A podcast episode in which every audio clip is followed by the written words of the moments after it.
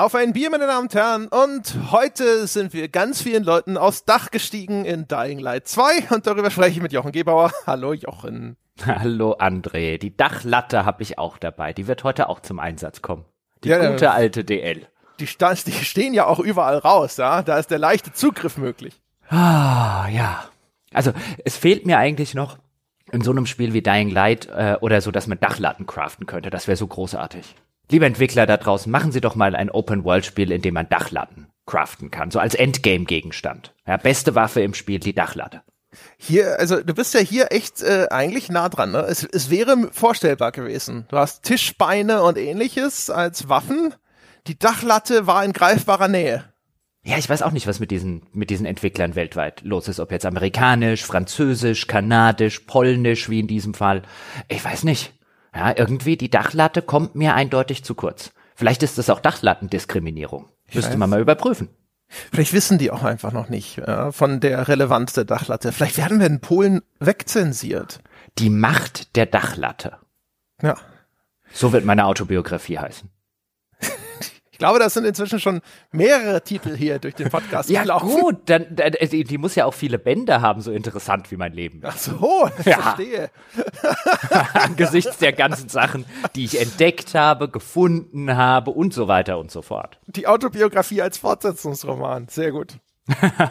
so, ist der, der, der Trend im äh, Literaturmarkt geht doch zu Fortsetzungsgeschichten. Ja, die, eindeutig. Das Green Mile unter den Autobiografien. Ja, und ich sag mal, die ersten drei Bände beschäftigen sich ausschließlich mit meinem Säuglingsdasein. ja, Wenn genau. die Leute wüssten, was ich da alles schon, also meine Güte. Ja, extra hier so eine Rückführung gemacht, ja, um die frühkindlichen Erinnerungen freizulegen und dann ja. so, oh, was? Damals war ich schon so brillant. ja, vor allen Dingen die, die, der Öffentlichkeit wird bis heute noch gesagt, dass Neil Armstrong der erste Mann auf dem Mond war. Du weißt ja, da wird einiges vertuscht, gerade was ich, diese Mondlandung angeht. Ich war damals noch nicht geboren. Also das musst du auch erstmal hinkriegen, sowas hinzubauen, ohne auf der Welt zu sein. Ja, aber das ist eine andere Geschichte für einen anderen Tag. Sehr mhm. gut. So, trinken wir was? Ja, ich trinke Kaffee. Hervorragend. Gibt es irgendwas Bemerkenswertes über diesen Kaffee zu erzählen? N nee, es ist einfach ein, eine Tasse Kaffee. Ja, okay. Vielleicht, vielleicht erzähle ich ganz kurz, warum ich Kaffee trinke, damit die Menschen da draußen nicht denken, ich sei jetzt unter die äh, anonymen Alkoholiker oder so gegangen. Nichts gegen die anonymen Alkoholiker. Ähm, ich muss nachher noch ein Auto bewegen mit äh, einem, eigentlich mit zwei Hunden drin, weil ich bringe heute Scout mal zu einem Probetag in so eine Hundetagesstätte, äh, die mir wärmstens empfohlen wurde, weil ich glaube, das tut ja ganz gut, so ein oder zweimal in der Woche mit noch ähm, ein paar anderen Hunden, so ein bisschen Sozialverhalten und so weiter. Und das würde hier auch so ein bisschen mich ein wenig entlasten, wenn ich die ein oder zwei Mal die Woche in eine gute Hundetagesstätte bringen kann, damit ich so ein bisschen einkaufen kann, ähm, mit dem mit dem Recon ein paar Sachen äh, trainieren und üben kann und das machen wir nachher und da will ich nüchtern sein. Boah, ey, nachdem der neue Hund kam, wurde sie erst ins Schlafzimmer gesperrt, jetzt wird sie schon weggegeben. Ey, die wird nicht weggegeben. Ja, im Gegenteil, ich muss mir erstmal angucken, ob das dort alles äh, gut ist. Hör auf, mir ein schlechtes Gewissen einzureden. Das ist gut für den Hund. Und insbesondere, weil, weil Scout blüht halt auch total auf jetzt mit Recon, weil die braucht viele, viele Hundekontakte. Ist ein extrem sozialer Hund. Und äh, dort von der von der Hundetagesstätte. Das ist auch eine, eine ausgebildete ähm, äh, Hundetrainerin und äh, Physiotherapeutin für Hunde. Also die, die, das klingt alles zumindest schon mal äh, extrem gut. Und ich glaube, das, das würde Scout sehr, sehr gut tun. Mal gucken, wie es ihr gefällt und ob es ihr gefällt. Das ist ja das, äh, das ist ja das Wichtigste. Und übrigens, Hundetagesstätten seit Corona zu finden, ist schwieriger als ein Facharzttermin. Ja, und wenn die sagen, kommen Sie Freitag um halb vier zum äh, Kennenlernen vorbei, dann lässt man alles stehen und liegen und kommt. Also nächster Termin 2028. Das ist halt wie der Kinderhort, ne? Die Leute, man hört ja so einiges, dass es schwierig ist, so mit Kindern. Ja, aber so. das stimmt, aber da hast du wenigstens Rechtsanspruch drauf. Rechtsanspruch für Hundetagesstätten. Jawohl da, ja, jetzt hier, meine Damen und Herren, wenn Sie hier da draußen, so kommt die Piratenpartei in den Bundestag, wenn sie Nein. diese Forderung endlich ins Programm nimmt. Nein, die Piratenpartei, ich mache meine eigene Partei auf. Will ich ja schon die ganze Zeit. Ich nenne sie die Guten und die ist einfach gut. Verstehe. Ah, das wäre total toll, wenn du im Fernsehen sitzt. Ich stelle mir das total brillant vor, bei so einer Talkrunde oder so nach so einer Wahl. Und jetzt fragen wir mal, was die Guten davon halten. Das ist doch total super. Ohne jemals die anderen gedisst zu haben, implizierst du schon, dass die Schlechten sind. Das ist toll. Ich gründe die Guten. Meine Damen und Herren da draußen, wenn Sie mit mir eine Partei gründen wollen, lassen Sie es mich wissen. Ja, dann bin ich endlich Weltherrscher. Dann sind wir gespannt, ja, wann die Guten endlich an den Start gehen. Ja, mhm. für, weiß Gott, dass wir sie dringend brauchen. Ja, alleine das ganze Merchandising, stell dir das mal vor, die Autoaufkleber, die T-Shirts, einer von den Guten. Hm? Das, ich sehe, das hm? ist einfach bis ins Detail durchdacht. Ja, natürlich. Aber gut, dein Leid. Aber Nein, du trinkst Bier, Bier oder? Ich ja. habe Bier und ich muss Bier trinken, obwohl es ist äh, Viertel nach zwölf mittags. Aber es geht nicht anders. Er hat mir nämlich fantastisches Bier geschickt. Der gute Bastian hat mir Bier aus Tansania geschickt. Und da, da muss ich jetzt. Das, das geht nicht anders. Das ist nicht aufschiebbar. Das muss sofort getrunken werden. Ich habe drei unterschiedliche Biere aus Tansania bekommen. Ich habe auch noch ein informatives äh, Schreiben dazu in der Hand. Ja, da wird mir nämlich mitgeteilt, Festland Tansania war ja zunächst deutsche Kolonie, ein äußerst blutiges Regime. Tatsächlich starben Hunderttausende durch die deutsche Kolonisierung, aber immerhin haben sie Bier nach deutschem Reinheitsgebot mitgebracht. Hast du, hast du gerade das äh, tyrannische Unterdrückungsmörderregime der deutschen Kolonialisten in Tansania relativiert? Ich habe nur gesagt, ja, was mir hier an Informationen zugetragen wurde. Und dann sagt man, offensichtlich, ne? Immerhin haben sie Bier mitgebracht. Ja. Hm, ja, schmeckt es denn auch? Das werden wir jetzt feststellen. Ich habe hier ein Safari-Lager. Die haben alle übrigens solche Namen. Safari, Kilimanjaro. Ja? Ah, Cultural Appropriation, thy name. was wird denn da appropriate? Das ist doch aus Tansania. Ja, von den wahrscheinlich ist das heißen die äh, äh, immer noch irgendwie Hans Müller Brauerei oder so. Es ist auf jeden Fall der Kaiser Kaiser genau, das ist die Kaiser Wilhelm Gedächtnisbrauerei oder so. Also es ist der Stolz von Tansania. Hier mhm. steht ja Award-winning finest quality Pride of Tansania. So und brewed by Tansania Breweries Limited. So, also nix Kaiser Wilhelm oder sonst irgendwas. Außerdem war der denn nicht, war das nicht Belgisch-Kongo? Nee, warte mal, so Leopold war das. Naja, egal. Also, zum Wohl. Ich bin gespannt, wie es äh, mundet. Okay, erstaunlich.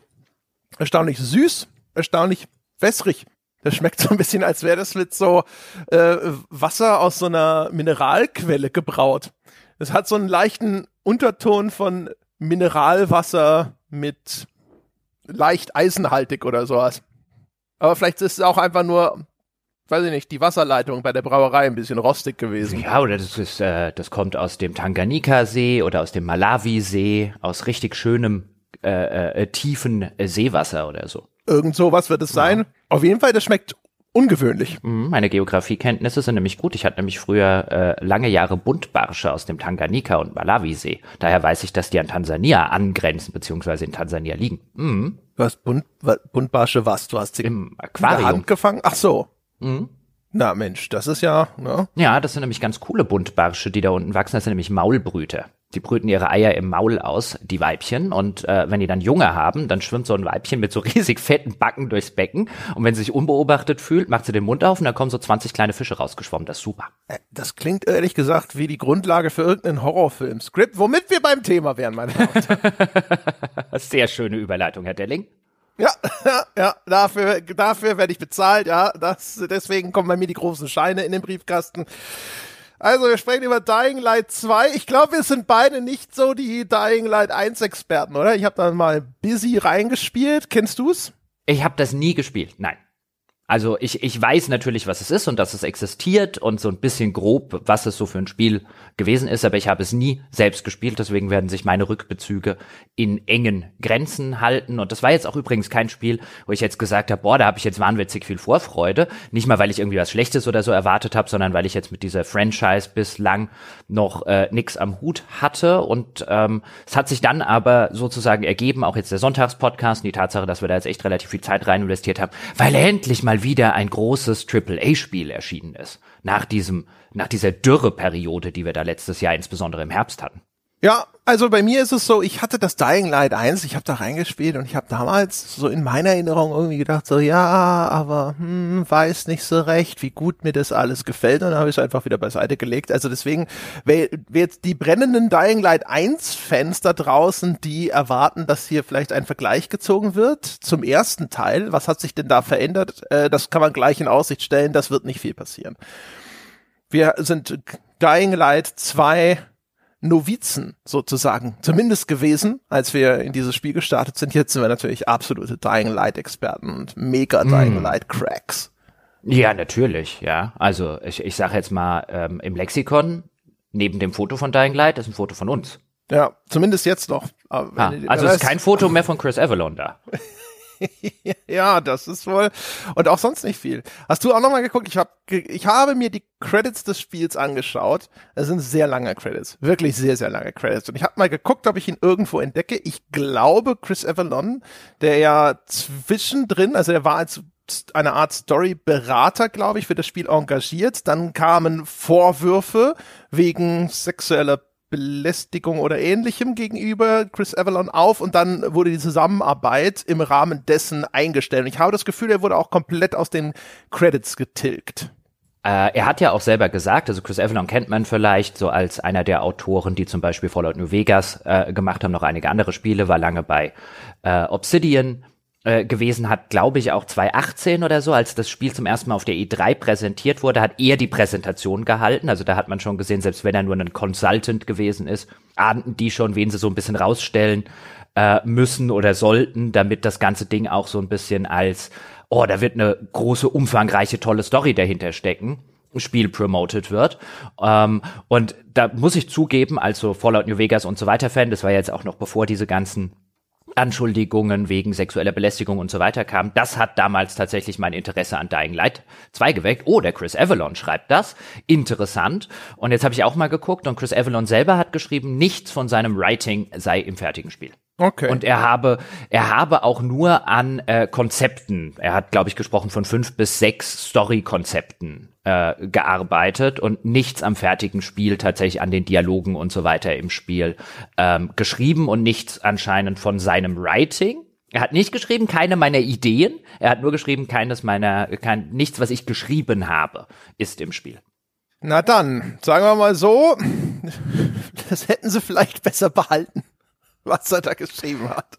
Äh, ja, also ich sag mal, viel schlechter hat's eigentlich, hätte kaum sein können. Ja, jetzt mal ganz unabhängig von den ganzen persönlichen Geschichten, da, dem Spiel hätte ein Autor ähm, von den handwerklichen Fähigkeiten eines Chris Avalon echt gut getan. Ja, aber dazu kommen wir noch. Also wir können mal ganz kurz sagen, es ist ein Open-World-Spiel, aber ein ungewöhnliches Open-World-Spiel insofern, es ist First-Person und es ist, hat äh, ein ganz starkes zentrales Parcours-System. Also man kann sich das so ein bisschen vorstellen wie einen Open World Mirror's Edge. Dann natürlich noch Rollenspielelemente dazu. Es gibt Loot, es gibt Progressionssysteme.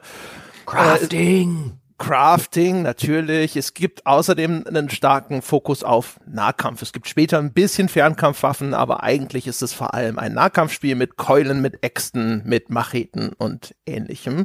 Und es spielt selbstverständlich in einer Zombie-Postapokalypse. Es gibt da eine Firma namens GRE, die hat irgendwann mal diesen Haran-Virus äh, entwickelt. Infizierte verwandeln sich, glaube ich, wenn sie zu lange ohne UV-Licht unterwegs sind in Zombies, was zu so einer Mechanik führt, über die wir später noch sprechen werden, die nachts ein Zeitlimit einführt, bis man, weil man selber infiziert ist und man muss dann immer versuchen, dass man UV-Licht tankt, damit man sich nicht in einen Zombie verwandelt.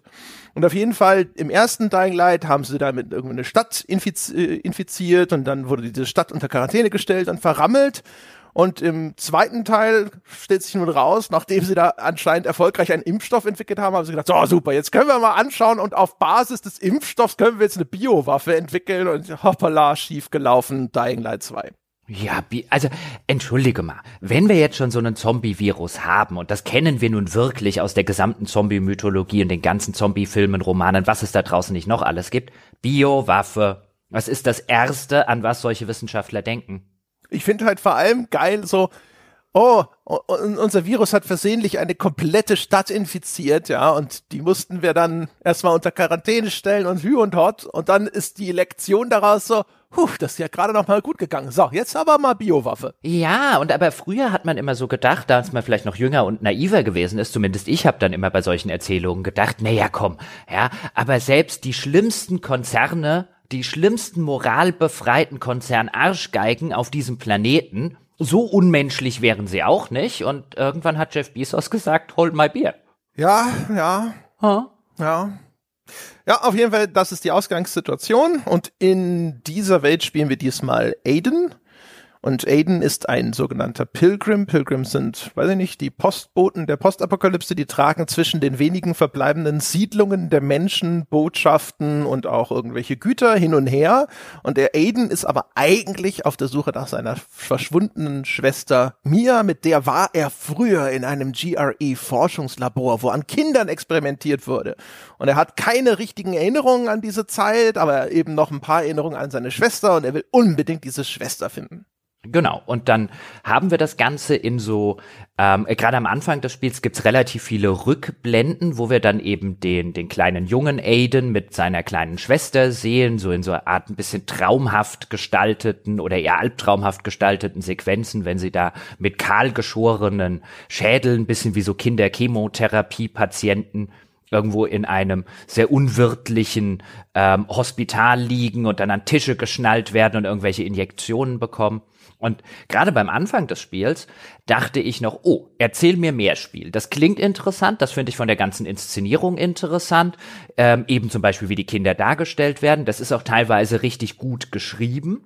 Äh, die Schwester zum Beispiel, die kleine Schwester, nennt, äh, hat immer solche, solche, solche typisch kindlichen Spitznamen für ihren Bruder. Die nennt ihn zum Beispiel sehr gerne Aiden Barbaden, ja, oder Adi und so. Und an, an solchen ganz banalen Kleinigkeiten sieht man, wie häufig Spiele das zum Beispiel falsch machen. Alleine diese, diese, diese kindlichen Spitznamen oder Verballhornungen des Namen schaffen, finde ich schon, auf so einer ganz banalen Writing-Ebene so eine gewisse Intimität zwischen diesen beiden kindlichen Figuren, die am Anfang echt gut funktioniert. Leider Gottes schmeißt das Spiel das relativ schnell sowas von komplett über Bord und konzentriert sich auf langweilige Belanglosigkeiten, dass ich es jetzt so in der Retrospektive kaum fassen kann. Was, was sie eigentlich für auch wenn es natürlich jetzt eine relativ 0815 Idee ist, finde einen verschwundenen Familienangehörigen. Aber gerade wie sie es am Anfang inszenieren, dachte ich, ach, das ist vielleicht nicht sonderlich originell, aber das ist wirklich nett gemacht, das ist gut gemacht, diese Beziehung zwischen den beiden, dass er so ein bisschen der große Bruder und der Beschützer ist, diese liebevolle Beziehung, die die beiden miteinander haben. Das arbeitet das Spiel echt richtig schön raus, um irgendwann nach fünf Stunden überhaupt kein Interesse mehr dran zu haben. Ich bin grundsätzlich bei dir. Ich fand die Kinder beschissen.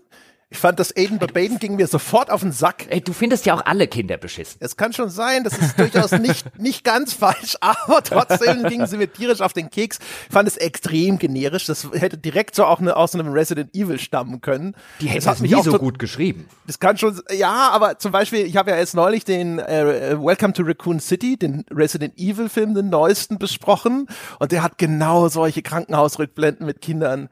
Und ja, keine Ahnung, den Teil, der, den fand ich blöd. Ich fand auch die Rückblenden sind grafisch erstaunlicherweise so viel schlechter, als der Rest vom Spiel aussieht. Das, das sind entsetzliche Texturen auf einmal drin. Als hätten sie die vor sieben Jahren gemacht und dann haben sie den Rest hinten dran entwickelt. Ich fand aber trotzdem auch, ich fand der Einstieg des Spiels ist eigentlich ziemlich cool und vor allem der Einstieg des Spiels hat gleich eine Szene mit relativ starkem äh, Visual Storytelling. Da kommst du als Aiden, du bist, man startet außerhalb der Stadt, in der das Spiel dann eigentlich stattfindet. Da bist du mit einem anderen Pilgrim, dem Spike, unterwegs, läufst du ein bisschen durch die Gegend, durchsuchst das erste Haus und dann kommst du an, äh, auf, stößt du auf eine Szene, da haben Leute eine okay, die Welt geht unter, wir haben keinen Bock mehr, wir bringen uns jetzt alle gemeinsam um, aber wir feiern nochmal Party gefeiert. Und das triffst du auf diese Szene mit lauter Leichen, neben denen ganz kleine, so relativ subtile Pillendöschen liegen, die sind alle um so einen Pool versammelt und so weiter und so fort. Ein bisschen unlogisch ist auch, der DJ ist am DJ-Pult gestorben, sozusagen, bis zuletzt aufgelegt, aber da habe ich noch gedacht so, ach cool, ja, da geben sie sich ja richtig Mühe. Man kann sich diesen Ort anschauen und man kann vor seinem geistigen Auge so ein bisschen sich zusammenreimen, was in den letzten Minuten dieser Menschen hier abgelaufen ist. Es gibt auch ein paar Dokumente zu finden und so. Und das, da finde ich, verspricht das Spiel etwas, was es dann im Nachgang eigentlich nicht mehr einhält, weil das ist eigentlich fast die stärkste Szene in dieser Hinsicht. Es ist so ziemlich das einzige Environmental Storytelling, was das ganze Spiel ähm, im weiteren Nachgang macht und man hat so den Eindruck, auch unter diesem Eindruck dieser Anfangsszenen, ach, das ist ja ein bisschen wie ein Fallout in der Postapokalypse, weil auch die Fallout-Spiele in ihren lichten Momenten zum Beispiel, vielleicht New Vegas mehr als ein Fallout 4, aber auch in Fallout 4 gibt solche Sachen. Ähm, auch in Fallout äh, 76 gibt's übrigens ganz nette solche Sachen. So ein schönes Environmental Visual Storytelling, wo man irgendwie an einen Ort kommt und dann mehr darüber erfährt, was mit diesem Ort passiert ist. Ähm, zum Beispiel vor der Postapokalypse oder während der Postapokalypse. Man findet irgendwelche Dokumente. Man kann eben über irgendwelches Environmental Storytelling, wie die Leichen angeordnet sind, was neben den Leichen steht und so weiter, kann man sich so ein bisschen zusammenreimen, was dort passiert ist. Eine der ganz großen Stärken, die eben die Fallout-Reihe hat. Und dann saß ich so da und dachte, gerade am, am Anfang ein, ach guck mal, so ein Fallout in so einer Zombie-Apokalypse, das ist ja eine echt nette Idee. Da habe ich richtig Bock drauf, mach mehr Spiel. Und ähm, wie du schon gesagt hast, das lässt es sofort wieder fallen, kaum dass es das einmal etabliert hat. Und ich wüsste im kompletten Nachgang nicht, ich will nicht sagen, dass gar nichts mehr drin ist, im Sinne eines, ich habe jetzt nicht jeden Zentimeter dieser Spielwelt abgefarmt, aber ich könnte mich danach an kein einziges, äh, keinen einzigen solchen Moment mehr erinnern, was echt schade ist weil sobald es dann in die Open World geht, der Prolog des Spiels ist relativ lange und ziemlich linear. Also das im Gegensatz, was, mir, was ich übrigens mag, dass es im Gegensatz zu einem, vielleicht einem Assassin's Creed und Co. einen nicht sofort in die Open World reinschmeißt, sondern sich erstmal ein bisschen Zeit nimmt, um die Storyprämisse zu etablieren, die Welt zu etablieren und Co. Das alles ist super und dann schmeißt es dich in die Open World und dann ist es wie ein Ubisoft-Spiel, nur besser. Ja, also es gibt so ein paar Sachen, so gerade bei den menschlichen Hubs, ne? also äh, bei diesem Peacekeeper-Lager auf dem großen Tanker, der im Hafen liegt und so, da gibt es einzelne kleine Storytelling-Elemente. Aber das ist am Anfang, das ist eine, du fängst das Spiel an und denkst dir so, ah cool, ey, die haben sich Mühe gegeben, das alles zu arrangieren. Es wird nicht alles explizit erzählt und das ist dann später, ist das komplett verschwunden und gegen Ende des Spiels zum Beispiel gibt es dann äh, Szenen, jetzt wie mache ich das spoilerfrei? Ja, das lasse ich besser raus. Auf jeden Fall, es gibt hinterher, gibt es äh, Szenen, wo, wo es wirklich eigentlich extrem naheliegend wäre, dass diese Umgebung jetzt tatsächlich Geschichten erzählen sollte. Und es passiert gar nichts. Es passiert überhaupt nichts. Es wird alles über, über Dokumente erledigt, die dann da liegen. Da liegen überall Tonbandaufnahmen, da liegen irgendwelche geschriebenen Zettel und so weiter und so fort. Das wird alles schön explizit mit irgendwelchen in der, in der Welt deponierten Erzählfragmenten wird das dann erledigt erledigt. Vielleicht sollten wir einfach, weißt du, keine Spoilerwarnung, ja, sondern es ist nur zum Besten der Zuhörerinnen und Zuhörer dort draußen, wenn sie, wenn sie wissen, ja, was am Ende kommt, damit sie es nicht mehr spielen müssen. Ja, wie gesagt, ja. wir werden später vielleicht nochmal drüber sprechen, äh, was das. Vielleicht, vielleicht ne? an dieser Stelle sollte man sagen, ich habe, ähm, dann kann ich an der Stelle gleich schon erwähnen, ich habe es nicht durchgespielt, weil ich es nicht durchspielen konnte, weil ich einen äh, sehr persistenten Bug auf der Xbox äh, Series X Version, die ich gespielt hatte, hatte, der das Spielen äh, kurz vor Schluss unmöglich machte. Du hast es mir dann aber erzählt und ich habe mir entsprechende Videos auf YouTube angeguckt. Und das Ende dieses Spiels ist der größte Clusterfuck, den man sich vorstellen kann seit Fahrenheit. Ja, aber anders als bei Fahrenheit, aber es ist tatsächlich ein kompletter Autounfall. Also wirklich so mit überschlagendem Auto, ja, und zwischendrin noch mal eine Pirouette auf den Frontscheinwerfer gedreht und dann auf dem Dach liegen geblieben. Also völlig absurd. Das ganze Spiel ist sowieso so. Es geht echt stark los und dann fällt es nach und nach unter dir auseinander. Du hast das Gefühl, du bist in so einem Fahrzeug, das erstmal super aussieht. Du warst beim Gebrauchtwarenhändler, das Ding ist irgendwie schön poliert, ja, und dann fährst du los und es stottert vielleicht schon so ein bisschen der Auf Auspuff, ja, die Kupplung schleift ein bisschen, aber alles scheint okay. Und dann fährst du mit dem Ding auf der Autobahn, willst nach Hamburg oder sowas und es fällt langsam auseinander. Auf einmal ist die Tür weg, ja, hinten der Kotflügel fällt ab und so weiter. Ja, ja, und dann äh, gegen Ende wird wird es dann ja zu einem, dann fährt das Auto nicht nur plötzlich, als wenn es eh nur noch so ein Autogerippe ist, wie man so von Autofriedhöfen kennt, fährt es nicht nur noch irgendwie, schafft es dann nochmal auf 180 zu beschleunigen, um voll an die Wand zu fahren, sondern dann geht unten drunter auch noch der Boden weg und es fällt dann noch so eine Klippe runter, explodiert förmlich und am Ende fällt ein Meteor drauf. Ja, genau. Also vielleicht können wir das jetzt an der Stelle auch aus dem Weg räumen. Also auch bei mir, und das meine ich unter anderem damit, also nicht nur die Story ist gemeint, sondern auch die Technik oder beziehungsweise das Polishing. Das Spiel startete eigentlich recht solide mit hier und da ein paar kleinen Haken und Hängern. Und nach hinten raus wurde es bei mir zumindest auf der PS5 immer verbuggter. Du hast jetzt auf Xbox Series X gespielt. Und man meint ja immer, dass die Konsolenversionen diejenigen sind, wegen der standardisierten Hardware, die weniger anfällig sind für Bugs.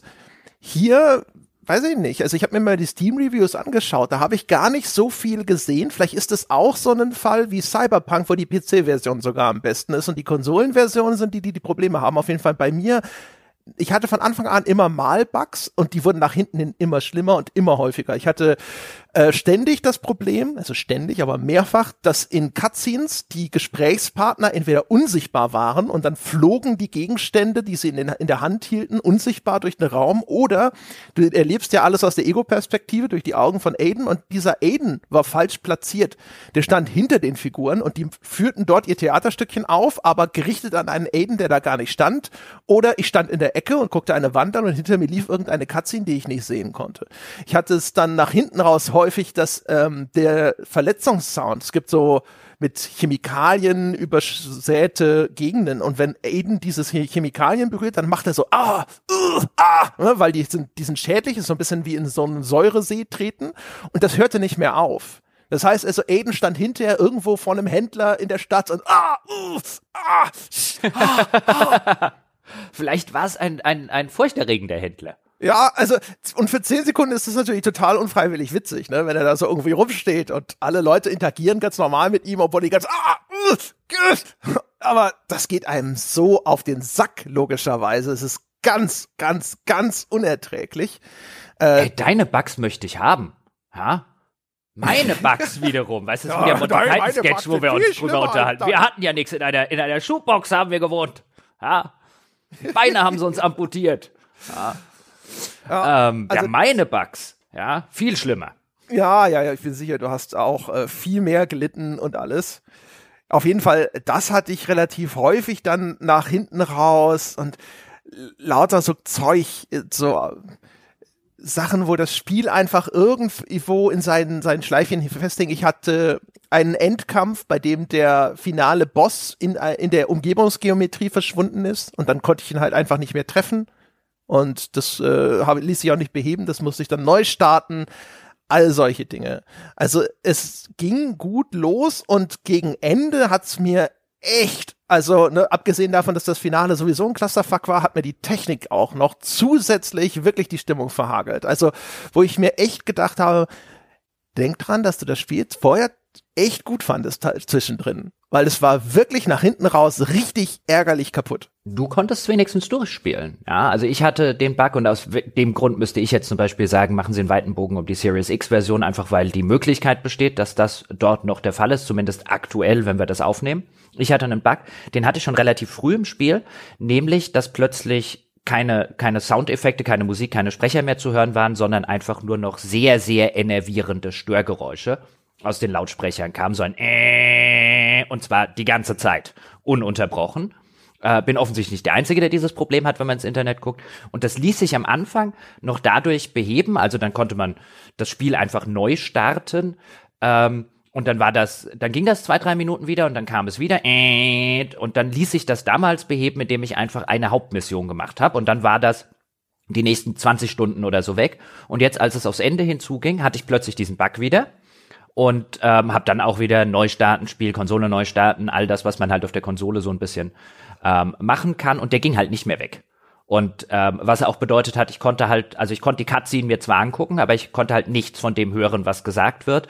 Und ähm, über so einen längeren Zeitraum, also es entweder komplett in Stumm zu spielen, indem man den Ton ausschaltet, damit man das enervierende Geräusch nicht hat, oder mit diesem Geräusch zu spielen, war halt de facto wird es dadurch, es wird nicht tatsächlich unspielbar, theoretisch kann man es noch spielen, aber was willst du am Ende mit der Story machen, wenn du halt nichts von dem mehr verstehst, was sie dort sagen? Ja, also ich meine, ne, unerträglich ist dann auch unspielbar, finde ich. Ja. Ich hatte auch. Und ich hatte, ich hatte locker 10 bis 15 Abstürze, also wo die komplette Konsole abgeraucht ist. Die hatte ich tatsächlich gar nicht. Ich hatte, bei mir ging es schon los damit, dass ich das Spiel, ich hatte das, wir haben die Disk-Version, habe dann Disk-Version installieren lassen, habe den äh, Day One Patch runtergeladen, der übrigens echt offensichtlich ziemlich viel gemacht hat. Ich habe vorher mal ohne Patch in das Spiel reingespielt Und die Anfangssequenz, diese Tutorial-Parcours-Sequenz, da wird sogar komplette Le Level-Geometrie verändert durch diesen Day-One-Patch. Also das ist substanziell, was da passiert. Ist ja auch immer so ein kleiner Indikator dafür, dass da ordentlich noch gearbeitet wurde, bis in die letzte Sekunde rein. Man sieht es auch zum Beispiel an der deutschen Sprachausgabe, die nicht auf der Disk ist. Die muss so spät fertig geworden sein, dass sie nur als Download verfügbar ist. Das ist übrigens eine Katastrophe. Die ist übrigens eine Katastrophe, ja. Also die ist tatsächlich, die englische Sprachausgabe ist teilweise schon ziemlich flat. Die deutsche Sprachausgabe, da hast du wirklich das Gefühl, Leute sprechen Texte, von denen sie den Kontext nicht kennen und vor allem aber, sie müssen, also die Sprachausgabe ist schon nochmal einen Ticken schlechter als die ohnehin schon ziemlich mittelmäßige oder unterdurchschnittliche Englische, aber die Übersetzung ist halt auch noch schlecht. Und ich glaube, das ist überhaupt das eines der Kernprobleme. Die Sprecher haben, glaube ich, keine Ahnung, was sie da sprechen und müssen auch noch mit einer schlechten Übersetzung arbeiten. Ja, und vor allen Dingen, du siehst es, wenn du die deutsche Variante mal eine Weile spielst, dass zum Beispiel, wenn du Untertitel aktivierst, die Untertitel teilweise anders sind, also selbe, selbe Bedeutung, aber einfach anders sind als das, was die Sprecher äh, sagen, woran du siehst, dass an dem Text quasi noch, während die Untertitel schon eingebaut waren, wurde an dem Text noch gearbeitet für die Sprecher, die das dann einsprechen. Da werden teilweise andere Worte benutzt und Co. Ähm, ich glaube, die Sprecher machen den besten Job, den sie unter den wahrscheinlich katastrophalen Bedingungen, den sie dort machen können. Deswegen kein Diss an die Sprecher, aber die sind auch teilweise katastrophal fehlbesetzt. Also der, der englische Aiden, der englische Protagonist, das finde ich ziemlich ausgezeichnet vertont. Also da haben sie eine Stimme, die wirklich zu so einem jungen Mann äh, passt, ohne dass das irgendwie überbordend jetzt ein äh, ich bin hier der Held vom Erdbeerfeld oder so einer ist, sondern ich finde, der funktioniert ganz gut, der hat auch so eine gewisse verletzliche Seite. Also da mag ich einfach die Stimme sehr gerne und der deutsche Aiden ist so unfassbar fehlbesetzt. Ähm, auch da nichts gegen den Sprecher, aber der kann die Rolle nicht. Also der, der das ist das ist eine Katastrophe. Ja, finde ich auch. Also der deutsche Aiden ist ist einfach schlecht gecastet für diese Rolle, diese spezielle Rolle. Äh, du merkst auch vor allem, ich glaube, Dialogzeilen wurden dort teilweise einzeln aufgenommen selbst von einem durchgehenden Monolog. Also ein Sprecher sagt einen Satz, der Teil ist von einer Antwort von vier Sätzen, aber er weiß nicht, dass dieser letzte, dieser Satz, den er gerade spricht, der letzte von vier Sätzen ist und irgendwas mit den vorhergehenden zu tun hat. Weil es gibt Charaktere zum Beispiel, ich habe eine Mission auf Deutsch gespielt, eine Nebenmission. Und da ist ein Charakter, der sagt im Grunde genommen so, oh, jetzt muss ich der, weiß ich nicht, ich sag jetzt mal Daisy, glaube ich, war's, der muss ich jetzt sagen, dass ihr Sohn tot ist. Und also das ist äh, durchaus, wenn man so möchte, eine dramatische Szene. Jemand äh, reflektiert, dass er jetzt eine sehr bedrückende, emotional anstrengende Aufgabe vor sich hat. Und der letzte Satz ist dann aber auf einmal so ein, ah ja, aber ne, Lebe geht weiter, muss halt so. Und das ist tonal, ist das völlig für die Hose. Das kann man unmöglich so sprechen, wenn man sich bewusst ist, in welchem Kontext dieser Satz gesagt wird. Und so sind halt viele Dinge in dieser deutschen Übersetzung, während die englische, die hat vielleicht manchmal ähnliche Probleme, aber das ist halt einfach nur größtenteils zu flach also auch da ist, da fehlt halt einfach die Emotion in dem ganzen Ding. Ja, die, auch die englische wird kurz vor Ultimo zusammengekloppt worden sein und die werden dann ähnliches Problem gehabt haben. Wahrscheinlich nur mit ein bisschen mehr Zeit, um es auf ein etwas höheres Niveau zu hieven. Aber da fehlt halt auch sehr häufig so ein, da hast du sehr häufig halt den Fall eines, ich lese den Satz jetzt mal vor, weil ich weiß nicht, in welchem Kontext er ist und ich spreche ihn so, dass er in alle Kontexte theoretisch passen kann, halt in keinem gut ist. Ja, genau. Du hast zum Beispiel, es gibt eine Szene, da stirbt ein wichtiger Vertrauter einer Figur und sie beklagt seinen Tod. Und das sagt sie aber in einer Stimme, in der man auch Oberzahlen bitte sagen könnte. Ja, und im, im Deutschen hast du halt viele solche Kleinigkeiten, weswegen ich das auch extrem ärgerlich finde und sagen würde, genau wegen solchen Sachen sind gerne mal solche deutschen Synchronversionen keinen müden Pfifferling wert. Ich finde das eigentlich eine absolute Unverschämtheit, so etwas Leuten für den Vollpreis ähm, in irgendeiner Form äh, zu verkaufen. Ähm, äh, nicht nur wegen den großen Sachen, wegen den Fehlbesetzungen und so, aber ständig an irgendwelchen Kleinigkeiten. Dann hast du zum Beispiel solche Szenen wie ein, ist glaube ich auch in irgendeiner Nebenmission oder ist vielleicht sogar Teil einer Hauptmission, ist halt, dass irgendwelche Siedler auf so einer kleinen Insel sind und das Militär, das sie beschützt, zieht ab. Und die Siedler beschweren sich, ja, was sollen wir jetzt machen? Ungeschützt, äh, äh, wir überleben doch hier keine fünf Minuten so ungefähr. Und dann sagt ähm, der Chef dieser Militärleute, naja, bewaffnet die Siedler noch so gut wie es geht, bevor wir jetzt abmarschieren, weil er ihnen sozusagen noch so ein bisschen den Knochen hinwirft. Und dann sagt halt Aiden, soll daraufhin sagen, ey, gib denen aber echt viele Waffen. Weißt du, was hier los ist rum rum mit Zombies? Und er betont halt nicht das viele, sondern er betont das Waffen.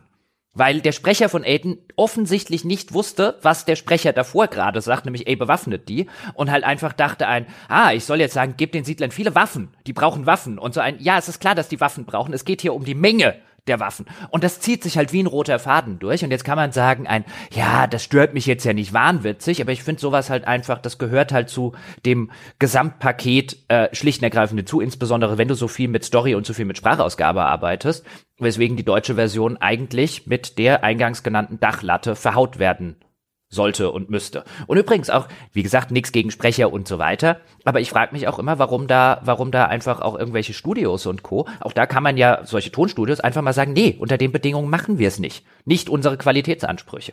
Ich, ich Würde man sich mal, mal wünschen du kannst es dir vielleicht auch häufig einfach nicht so ausholen, sondern ja, so, okay, ich brauche Aufträge. Finanzielle hier, ne? Sache, man, ich, ich sag ja nur, man würde sich ja wünschen, dass da auch einfach mal jemand sagt, nee, weißt du, den Scheiß nimmt er mal alleine auf.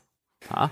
Vielleicht würde das ja helfen ich denke, viele wünschen sich, sie wären in einer Position, wo sie sich das erlauben mhm. können, sind es aber nicht.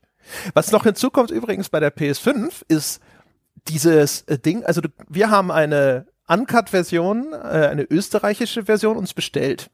Und da steht ein kleiner Sticker drauf, deutsche Sprachausgabe per Download verfügbar. So, jetzt habe ich natürlich erstmal auf Englisch gespielt die meiste Zeit und dann habe ich irgendwann gedacht, so, jetzt gucke ich mir mal die deutsche Version an. Kann ich die einfach im Hauptmenü auswählen? Natürlich nicht. Jetzt habe ich mir gedacht, so, okay, wie mache ich denn das mit der deutschen Version? Und das ist auch noch wirklich, finde ich, absurd, was da von dir verlangt wird. Ja, da ist nicht eine Anleitung irgendwo, ist kein Zettel in der Packung, so kommst du an deine deutsche Sprachfassung, denn du musst im Hauptmenü der PS5 drückst du auf dem Spiel die Starttaste und dann gehst du auf Inhalte verwalten, Spielinhalte verwalten und dann gibt es dort eine Liste von Sprach-DLCs, wo du dieses Sprachpaket auswählen und downloaden kannst. Und ich, ich habe das googeln müssen, weil ich habe gedacht, okay, also ich kann es nicht über irgendein Menü machen, habe ich die Konsole auf Deutsch umgestellt, habe gedacht, so, okay, jetzt habe ich's. Dann sind alle Spieltexte auf Deutsch, alle Untertitel auf Deutsch, aber die Sprachausgabe ist weiterhin Englisch. Und ich musste halt erstmal Google anschmeißen, um zu verstehen, wie kriege ich denn jetzt diese deutsche Sprachausgabe, die mir versprochen wurde. Ist aber ziemlich üblich auf Konsolen mittlerweile. Das hatte ich jetzt, glaube ich, ich glaube, ich spiele einfach gerade im letzten, in, im letzten Jahr oder so ein bisschen häufiger auf Konsole als du. Das hatte ich jetzt schon drei oder vier Mal. Ich spiele halt normalerweise nie auf Deutsch. Nein, ich habe es auch häufig, dass ich, da, dass ich das für Englisch brauche. Weil also, voreingestellt Deutsch ist, dann stelle ich die Konsole auf Englisch, dann hat das immer noch nicht geholfen und dann muss ich irgendwie bei Spielinhalten. Das hatte ich jetzt schon mehrfach. Okay, für mich war es das erste Mal und ich fand es gerade hier, wo es halt auch noch aufgestickert ist, sozusagen, hey, es gibt eine deutsche Sprachfassung, da fand ich es schon ein bisschen schwach, dass ich da so rumsuchen muss, um rauszufinden, wie ich denn an diese blöde Sprachfassung komme. Aber gut, mal zurück äh, zum äh, Spiel. Wir haben jetzt ein bisschen die Prämisse erklärt. Wir haben schon mal erklärt, bereiten Sie sich zumindest auf den Konsolen, wo wir es jetzt insbesondere, damit wir die Uncut-Fassung äh, spielen konnten und relativ einfach spielen konnten, ähm, wir es jetzt mal auf Konsolen ausprobiert auf haben. Auf PC also ist es mit Uncut übrigens tatsächlich noch viel einfacher. Ich habe im Nachgang oh. festgestellt, die Steam-Version, die hier verkauft wird aktuell, das ist die Uncut-Version. Die haben auf Steam auch ohne Region Lock und so anscheinend einfach mal die Uncut-Version rausgestellt. So sagen es zumindest diverse Kommentare in den Steam-Reviews. Es, es, es ist auch eine, vielleicht machen wir das, handeln wir das schnell an der Gelegenheit ab. Also ich habe jetzt die Uncut-Version gespielt, falls es eine Cut-Version geben sollte. Die Uncut-Version, äh, also ja, so ein Stück weit, weil halt eben brennende Leute durch die Weltgeschichte rennen, weil man Köpfe abschlagen kann und da spritzt so eine kleine Blutfontäne. Aber das ist alles, hatte nie an irgendeiner Stelle den Eindruck, dass das irgendetwas ist, was ich nicht aus anderen Spielen, die hier schon äh, in Deutschland problemlos erscheinen kann, genauso gesehen hätte. Also das ist jetzt nicht übermäßig gory, das, das Ding. Im, es ist schon gory, also weißt du, Körperteile und so weiter, aber im ganzen Kontext, auch wie sie es spielt, weil es ein sehr, sehr schnelles Kampfsystem hat, dann eben First-Person-Kampfsystem, äh, äh, sehr viel mit Ausweichen und so weiter. Ähm, es passiert sehr selten, dass ich auf den Bildschirm, beziehungsweise mir eigentlich, glaube ich, nie passiert, auf den Bildschirm geguckt habe und gedacht, boah, da geht's aber gerade großartig ab, weil man auch mit ganz anderen Sachen beschäftigt ist. Also das ist so ein Spiel, wo man sich so denkt, ein, wieso braucht's da eine Uncut-Fassung angesichts von anderem Krempel, der erscheinen darf ohne Uncut? Ja, also es ist typisch ja. sozusagen, ich sag mal, es ist nicht so wahnsinnig verwunderlich, weil das Spiel macht so die Sachen, wo der deutsche Jugendschutz immer noch, glaube ich, sehr genau hinschaut, nämlich es gibt menschliche Gegner, also nicht eben nur Zombies, sondern es gibt auch rein menschliche Gegnerfraktionen, die halt komplett zerstückelt werden können. Und dann benutzt du auch noch eben keine Fantasiewaffen, sondern eben lauter solche improvisierten äh, Klingenwaffen und ähnliches und Keulen und sonst irgendwas. Also halt ne, relativ nah an einer Realität, also was reale Waffen angeht und dann auch noch rein menschliche Gegner das ist halt kritisch, aber ich bin völlig bei dir. Das ist eine völlig überzeichnete Comic-Gewalt. Also natürlich riesige Blutfontänen, abgetrennte Köpfe, also Köpfe, abgetrennte Torsos und so weiter. Aber warum ein Mortal Kombat durchkommt und ein Dying Light 2 nicht, ist trotzdem ja, etwas, wo man so denkt, so, naja, wegen der weil, Feuerbälle oder was? Weil, weil, weil, also zumindest was ich ja vorher meinte, durch die Perspektive und dadurch, dass du, wenn du zum Beispiel auch zuschlägst mit deiner Nahkampfwaffe, und dann eben aus der First-Person-Reihe du auch sehr schnell sozusagen durch den Schwung eher an dem Gegner vorbeiguckst, den du gerade getroffen hast. Also du siehst diese Gewalt sehr, sehr selten tatsächlich. Ähm, aus den Augenwinkeln und so ein bisschen. Aber das ist jetzt vor dir, wenn du jetzt bewusste Wahrnehmung während dem eigentlichen Spielen, ein da fliegt der Kopf und da fliegt der Arm, mir nie so gegangen. Das ist ein okay, nachher gucke ich auf die Leiche und denke, hm, da ist nicht mehr viel dran oder so. Aber man kann sich das eben nicht so vorstellen wie bei einem Mortal Kombat. Also es geht ja zwischendrin auch in so einen Glory-Kill-Zeitlupen-Modus, ne? Wenn du da irgendwie den Kopf abschlägst, dann macht so eine nee, kleine Zeitlupe. bei mir nie. Echt? Tatsächlich, Nein. bei mir macht das das häufig. Nein, nicht. Äh, äh das macht es beim letzten Gegner, ausschließlich bei mir, wenn jetzt so eine Gruppe von Gegnern. Der letzte ist dann, ist dann so ein Glory Kill und da hatte ich, glaube ich, nie den abgeschlagenen Kopf, sondern ich hatte immer, der flog immer irgendwie weg. Okay, also bei mir war das wirklich häufig. Äh, ich gebe dir aber recht, das Kampfsystem ist recht chaotisch, jetzt nicht im Sinne von, dass das Kampfsystem, dass man da wenig Kontrolle hätte, aber die Bildeindrücke, die da über den Bildschirm flackern, ist halt ein Chaos von riesigen Blutfontänen und hier fliegt was und du springst irgendwie jetzt schon wieder zwei Meter zurück, weil du so ein Ausweichmanöver gefahren hast. Ich hatte nicht den Eindruck, dass das ein Spiel ist, wo der deutsche Jugendschutz jetzt die USK 18 verweigern muss. Aber andererseits ist es halt schon erkennbar sozusagen, es überschreitet die wenigen Grenzen, die es noch gibt. Das ist schon, das muss man schon sehen. Ja, wie gesagt, also äh, hätte ich jetzt ohne das ganze Vorwissen und so weiter das ganze Spiel gespielt, wäre es möglich gewesen, dass mir überhaupt nie aufgefallen wäre, dass da Köpfe abgeschlagen werden. Ja, in jedem Falle, so, das sind die, das sind also die Versionen, die wir da äh, es war wirklich so, du musstest, du, du hast mir das gesagt, weil wir haben irg irgendwann habe ich dir im Skype geschrieben, ein, warum ist denn das hier irgendwie eine Cut, Uncut und so weiter Geschichte? Ich sehe es nicht und dann hast du irgendwie geschrieben, naja, Köpfe abgehackt von menschlichen Gegnern. Ich so, ach, das geht? Ja, ich habe bestimmt bis ja. Leichen zerstückeln, äh, das mag der deutsche Jugendschutz auch nicht. Oh, das habe ich nie probiert, siehst du? Ja. ja. Wer macht sowas? Also bei mir passiert sowas ja manchmal auch zufällig, weißt du, dann liegen irgendwie Zombies am Boden und röcheln noch und dann hackst du halt noch zweimal drauf und das zweite Mal ist er schon tot. Ja, wenn sie röcheln, ist er ja auch tot. äh, also noch nicht tot, ja, das ist ja, weil es gibt ja tatsächlich übrigens auch Gegner, die am Boden noch gerade die Zombies, ähm, wenn die, die am Boden noch irgendwie Hitpoints haben und dann musst du da noch drauf einhauen. Ähm, ja, aber dadurch, dass das etwas chaotisch, wie du schon gesagt hast, im, im Dings ist, ist das jetzt auch kein Spiel, was ich auch so ein bisschen damit sagen will, wer jetzt irgendwie so sagt, ah, ist das mit so, mit so übermäßiger Gewalt, finde ich dann eklig und so, das ist vielleicht nix so für mich.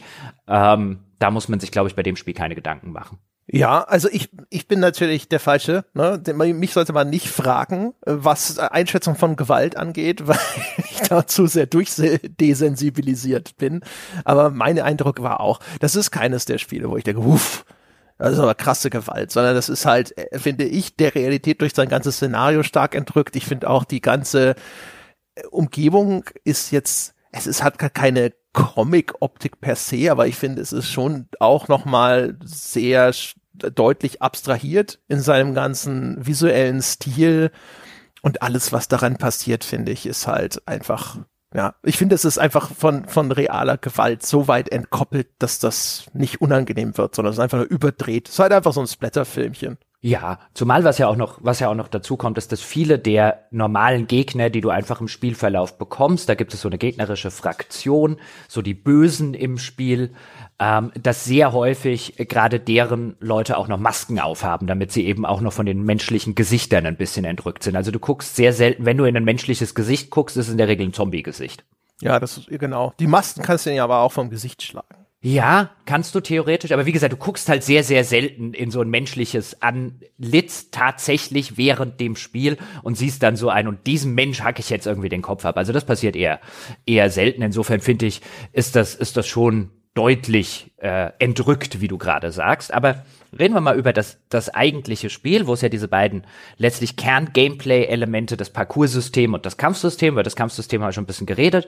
Fangen wir vielleicht mal damit an. So generell, du hast ja auch schon gesagt, haben wir ein sehr nahkampflastiges äh, Kampfsystem mit ähm, einem, einem normalen Angriff, mit einem mit einem schweren Angriff, ähm, äh, wo man eben die Angriffstaste äh, gedrückt hält und dann macht man halt besonders viel Schaden und trifft vielleicht noch ein paar Gegner, die sich vor einem befinden. Es gibt Blocken und es gibt Ausweichen. Das ist ein ziemliches 0815, ohne das jetzt ganz, ohne es jetzt negativ zu meinen, ähm, Kampfsystem, das dann noch ein bisschen durch Spezialsachen, die wir im Laufe des Spiels über ähm, die typischen Skillbäume, neue Fähigkeiten und so weiter freischalten können, aber im Kern ist es ein, ich weiß nicht, wie du es gespielt hast, aber wenn wir jetzt wirklich bei den Nahkampf-Sachen äh, äh, mal kurz bleiben, ist es ein, ich habe bis von Anfang bis zum Ende des Spiels eigentlich die aller, allermeiste Zeit einfach die normalen Angriffe und habe halt entweder Beile, Schwerter, irgendwelche äh, äh, Dinge, die in der Spielwelt rumliegen, die man hat, Keulen und so weiter, Baseballschläger, die man als Nahkampfwaffen benutzen kann. Ich kam ziemlich gut durch, indem ich halt einfach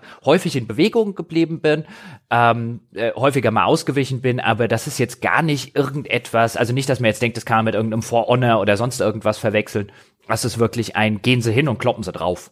Ja, also das ist eines dieser Spiele, da kannst du dir deinen Spaß selber machen, indem du angebotene zusätzliche Variationen einsetzt, aber du kannst mit einer relativen Basistaktik kannst du eigentlich das meiste Spiel bestreiten und zwar und erfolgreich bestreiten. Du musst schauen, dass die Gegner immer schön vor dir sind, damit dir niemand in den Rücken oder in die Flanke fällt. Das heißt also immer in Bewegung bleiben, Überblick behalten auf dem Kampffeld und auch immer ein bisschen Abstand halten. Das heißt, wenn die dann zum Angriff ansetzen, die sprinten immer ein bisschen auf dich zu, holen weit aus, schlagen dann zu und dann entweder ausweichen oder wenn du weißt, die Waffe, die du selber hast, ist schnell genug oder dein Timing ist präzise genug, dann kannst du ihnen auch einfach zuvorkommen und sie kontern sozusagen. Also in ihren Angriff rein selber angreifen und du triffst zuerst, weil du dein Timing halt schon gut internalisiert hast. Und das funktioniert über weite Strecken eigentlich durchs das ganze Spiel hindurch. Bei größeren Gegnergruppen kannst du dann insbesondere Gadgets wie Molotov-Cocktails noch zusätzlich einsetzen, um so ein bisschen Crowd-Control zu betreiben, weil dann brennen alle und in der Zeit zappeln sie und machen nix.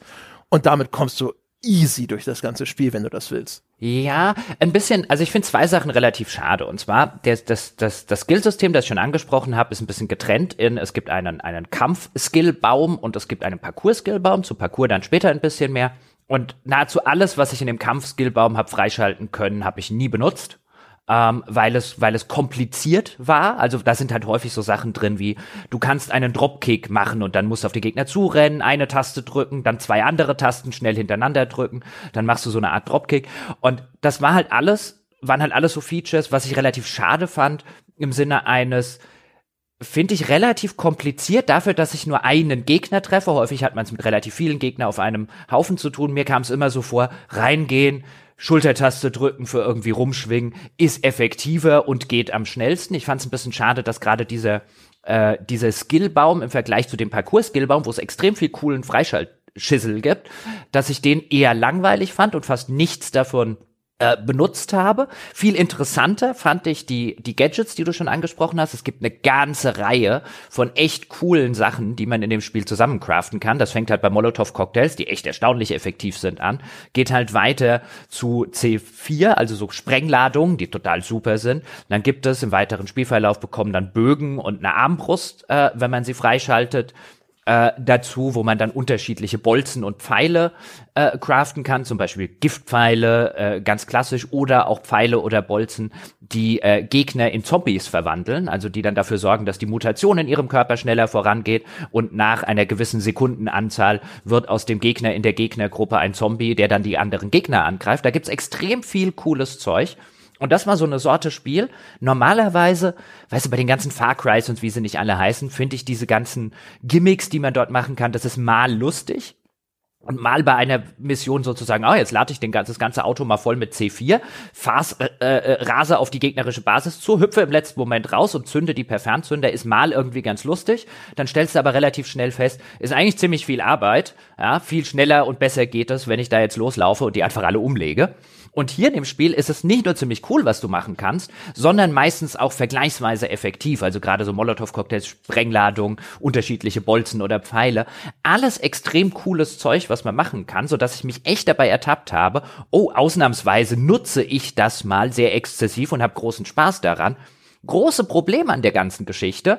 Ähm, und was das Kampfsystem oder die Kämpfe im Allgemeinen, finde ich extrem zurückhält und eindimensionaler macht, als es unbedingt sein müsste, ist, dass es diese ganzen Gegenstände, die muss man dann craften, also die Molotow-Cocktails, das T4, die Bolzen und so weiter, und einerseits ist ein bisschen begrenzt, wie viel Crafting-Ressourcen man hat, dazu später vielleicht noch ein bisschen mehr.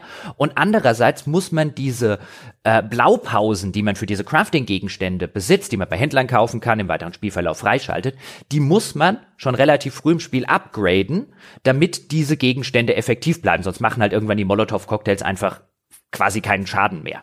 Und diese Upgrades gibt nicht nur, glaube ich, pro Gegenstand in der Regel so zehn Upgrade-Stufen, sondern die brauchen auch bestimmte Zombie-Trophäen. Und diese Zombie-Trophäen für Gegenstände zusammenzufarmen, ist halt echt Arbeit. Das ist so richtig Hardcore-Farming Arbeit-Geschichte, wo man sich sagt, alles klar, jetzt farme ich eine halbe Stunde diese Trophäen. Und wenn ich das gemacht habe, dann kann ich vielleicht einen dieser Gegenstände mal zwei oder drei Stufen upgraden, insbesondere hinten raus, wenn die Kosten dafür einfach teuer werden. Was dazu führt, unterm Strich, dass ich jetzt trotz relativ viel Farming am Ende halt nur von den zehn Sachen, die ich gerne benutzt habe, nur drei benutzen konnte. Und das, das limitiert diese ganzen, die, die, die ganzen Kämpfe und das ganze coole, den ganzen coolen Shit, den ich machen kann, auf eine Art und Weise, die ich extrem unbefriedigend finde und wo ich auch so davor stehe und nicht so ganz verstehe, was man sich bei dieser Geschichte gedacht hat. Man baut so viele tatsächlich coole, nützliche Gimmicks ein, sagt dann dem Spieler aber, ja, aber wenn du, wenn du, wenn du nicht wirklich exzessiv Stunden um Stunden farmen willst in dem Spiel, äh, um an diese notwendigen Trophäen zu kommen, dann kannst du halt nur zwei oder drei davon benutzen. Und das ist halt, das ist halt idiotisch. Ja, das war jetzt sehr viel Holz. äh, bevor wir ah. über die ganze Progression sprechen, nochmal zum Kampfsystem. Ich habe den Dropkick in einer Tour benutzt, der übrigens auch mehrere Gegner treffen kann. Ähm, und ich finde Dropkick hervorragend. Das ist das geilste Feature im Spiel. Leute vom Dach eines Hochhauses zu Dropkicken, das, das wird nie alt. Das könnte ich jetzt sofort, könnte ich an die Konsole gehen und nochmal jemanden vom Dach runter Dropkicken. Also eines der geilsten Features im Spiel für mich gewesen, fand den super. Äh, es gibt auch noch so einen, so Grappling-Move, wo wenn Gegner auf dich zurennen, du die einfach an dir vorbei rennst und sie noch weiter schubst und dann kannst du sie auch vom Dach fallen lassen. Das ist leider nicht so universell einsetzbar wie der Dropkick. Das fand ich auch sehr nett. Ähm, ich fand, das ist halt das Kampfsystem, wie gesagt, man kommt mit so, so, einer Basistaktik sehr weit, aber man kann es sehr stark individualisieren mit den Sachen, die einem Spaß machen. Und da hatte ich schon einige, die mir echt viel Spaß gemacht haben. Auch diese Gadgets, die du erwähnt hast.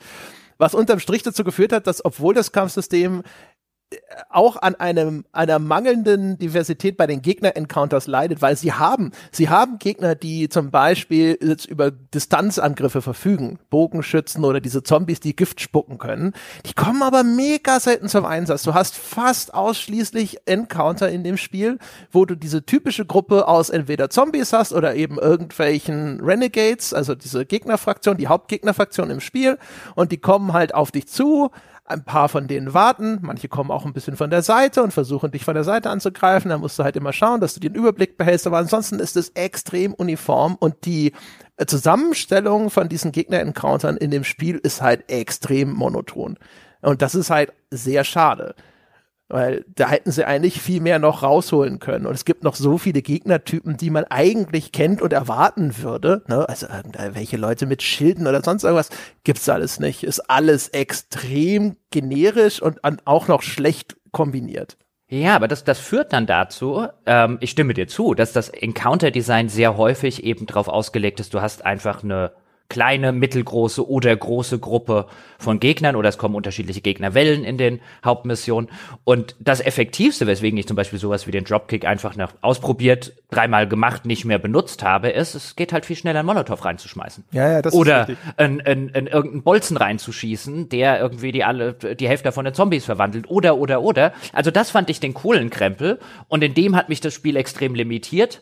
Ähm, und was ich wiederum hatte, waren zig verschiedene Fähigkeiten in dem Kampfsystem freizuschalten, die ich alle nicht benutzen wollte. Weil für die auch die Encounter halt, finde ich, nicht designt sind. Also, wenn du jetzt zum Beispiel sagst, du hast Gegner von, von, vom, von irgendwelchen Hochhäusern getreten, das kann man ja auch am Anfang machen. Du hast so standardmäßig hast du schon so einen Kick, also wo du den Gegner einfach nach hinten trittst. Und dann hatte ich irgendwann eine Mission, ich glaube, es war sogar eine Hauptmission, in der ich alle Gegner umbringen sollte. Und dann habe ich einen von oben runtergetreten und dann habe ich zehn Minuten damit verbracht, weil er nämlich aus welchen Gründen auch immer, vielleicht was Buggy, nicht gestorben ist, habe ich zehn Minuten damit verbracht, den einen scheiß Arsch noch zu suchen. Und dann habe ich gesagt, ich trete hier niemand mehr vom Dach. Ja, am Anfang, wenn also bevor einem der Loot scheißegal wird, ist natürlich auch blöd, weil den kannst du dann halt nicht mehr looten, beziehungsweise mhm. musst du runterrennen und irgendwo am Fuße des Hochhauses nach dem Loot suchen. Äh, das ist natürlich ein Nachteil. Ich habe dann halt hinterher schon so ein paar Sachen gehabt, die haben mir einfach Spaß gemacht und auf die habe ich mich konzentriert. Das waren unter anderem auch die Molotow-Cocktails, die auch einfach einen coolen Effekt haben und die einfach extrem nützlich sind, weil das Spiel arbeitet sehr häufig dann hinterher auch einfach mit großen Gegnergruppen und dann ist es extrem praktisch, wenn du halt mal vorne sozusagen kannst du alle mal ruhig stellen, die brennen jetzt erstmal irgendwie 20 Sekunden und dann kannst du dich um die andere Seite dieser Gegnerwelle kümmern, während die da hinten irgendwie sich versuchen zu löschen. Nein, die sind einfach tot. Ja, das ist das Schöne. Ja, später, wenn du es dann entsprechend hochgelevelt hast. Wobei, also, ja, kommt drauf an. Also so im später im Spiel, dann ist selbst ein voll aufgelevelter Molotow äh, ist dann noch nicht genug, um sie alle umzubringen. Doch, doch. Also ich habe also die normalen Gegner schon. Jetzt klar, wenn ein Ultra-Spezialgegner kommt, aber der nimmt auch schon ordentlich Schaden. Aber jeder normale Zombie ist tot bei meinem voll upgraded Molotow. Äh, wie gesagt, also es das also später, ganz spät sozusagen, es gibt so, ist ja egal, ist ja eigentlich kein Spoiler, es gibt so eine Art New Game Plus, wenn du es durchgespielt ah, hast und dann skalieren okay, alle ich, mit dir mit auf deinen Level und dann okay. geht es nicht mehr. Okay, ja. was ja doof ist. Ja. Wobei, dann schmeißt man nach dem Molotow einfach noch ein C4 rein. Und dann ja. ist gut. Ja, es gibt halt, also, und, und das, jetzt, jetzt kommen wir vielleicht so ein bisschen vom Kampfsystem zu dem ganzen Progressionssystem.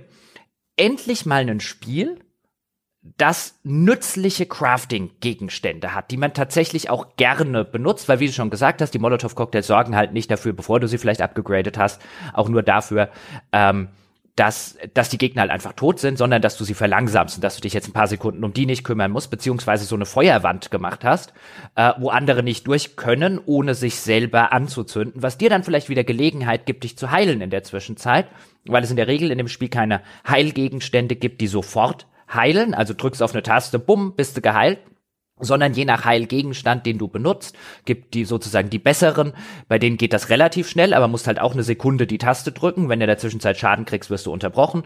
Ähm, dann gibt es noch die Heilgegenstände, die du selber craften kannst, auch die kannst du, ist auch so eine Blaupause, kannst du upgraden, ähm, dann heilen die mehr und äh, es geht schneller. Und am Anfang von drei Sekunden, die du die Taste gedrückt halten musst, dann halt bis runter zu, keine Ahnung, einer Sekunde ähm, je nachdem, wie viel du halt sozusagen in das Farmen der entsprechenden Gegenstände, um das abzugraden, investieren willst. Also auch da nützen zum Beispiel diese Molotow-Cocktails sehr viel, um dir einfach Luft zu verschaffen, um dich zu heilen. Ähm, deswegen mochte ich dieses ganze Gadget-System äh, total äh, und mochte auch die Tatsache, dass es endlich mal ein Spiel gibt, in dem ich wirklich nützlichen Krempel zusammencraften kann und in dem die Upgrades dieses Krempels auch wirklich was wert sind, weil wir reden dann echt davon, dass du dann teilweise mit einem Upgrade fast doppelten Schaden machst.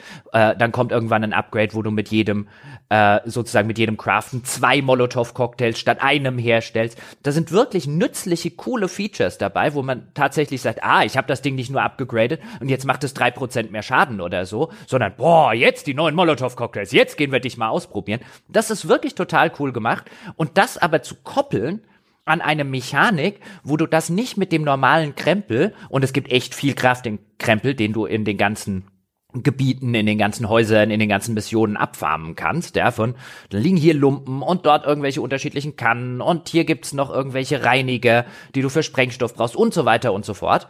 Du brauchst nicht nur den Krempel, um das alles craften zu können, tatsächlich, sondern du brauchst halt diese komischen Zombie-Trophäen, um das, um die Blaupausen der Crafting-Gegenstände upgraden zu können. Also da zwei unterschiedliche Systeme zu machen und das eine System, das eigentlich wichtigere System mit diesen Zombie-Gegenständen, weil die kannst du nicht einfach bei irgendwelchen Händlern kaufen, wie den restlichen Krempel, ähm, wenn du das machen willst, sondern die musst du halt wirklich mühsamst über Stunden hinweg zusammenfarmen. Das ist völlig bizarr. Und das, das nimmt dem Spiel so viel auf so einer, und jetzt probiere ich mal das aus und jetzt probiere ich mal das aus Ebene, die es einerseits hat, um sie andererseits künstlich zu beschränken, ist eine total dämliche Idee. Ja, es kommt ja vor allem noch hinzu, dass es bei den Leichen auch noch überhaupt keine Kennzeichnung gibt, was für eine Art Loot verbirgt sich in einer Leiche. Das heißt also, du hast irgendwie 20 Zombie-Leichen vor dir liegen nach einem größeren Encounter und dann musst du die alle durchsuchen und dann hat das Spiel diese bekloppte Aiden durchsucht irgendwas Animation. Das, also man hat das Gefühl, er war früher bei der Airport Security. Ich fühlte mich danach, als hätte ich irgendwie am Flughafen gearbeitet und an einem Tag 1000 Passagiere abgetastet.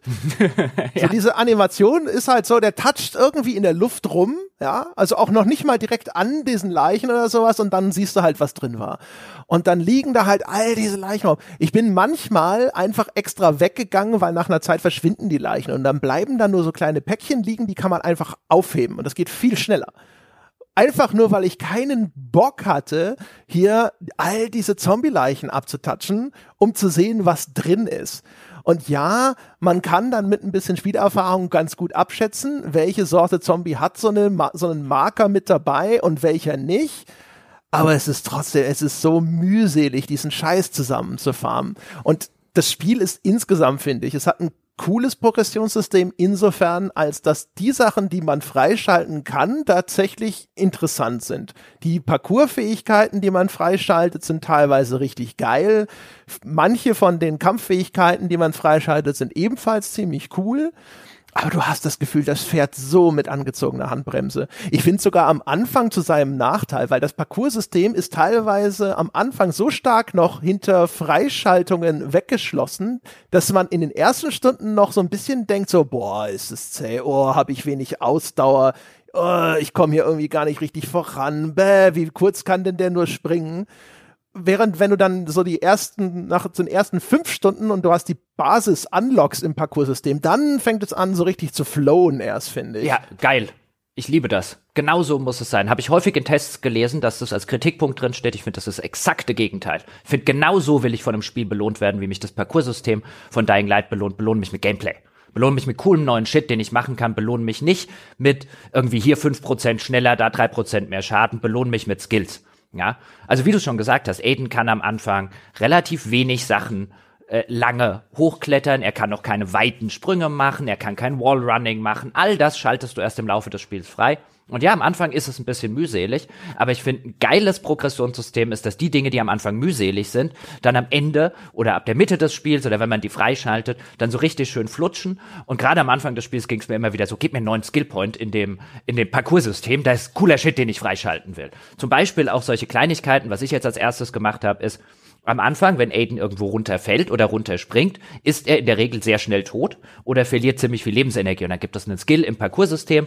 Eine der ersten Sachen, die ich jetzt freigeschaltet habe, dass ich Stürze bzw. Sprünge von weiter oben ohne Schaden und so weiter überstehe, wo dann auch keine Schadensanimation und so kommt. Das macht das Ganze schon flotter. Ich finde, das ganze Unlock-System im Parcoursystem ist ein beispielhaftes Unlock-System, wie das in solchen Spielen zu funktionieren hat. Ich finde das nicht, wie ich häufig gelesen habe, ein Kritikpunkt. Ja, oh, es versteckt so viele seiner coolen Sachen dahinter, sondern genauso muss ein Unlock-System funktionieren, finde ich. Ich finde es insgesamt auch geil. Ich weiß halt nur nicht, ob es sich einen Gefallen damit tut, dass es erst dann sich anfängt, so richtig so geil anzufühlen, nachdem du die ersten paar Hürden genommen hast.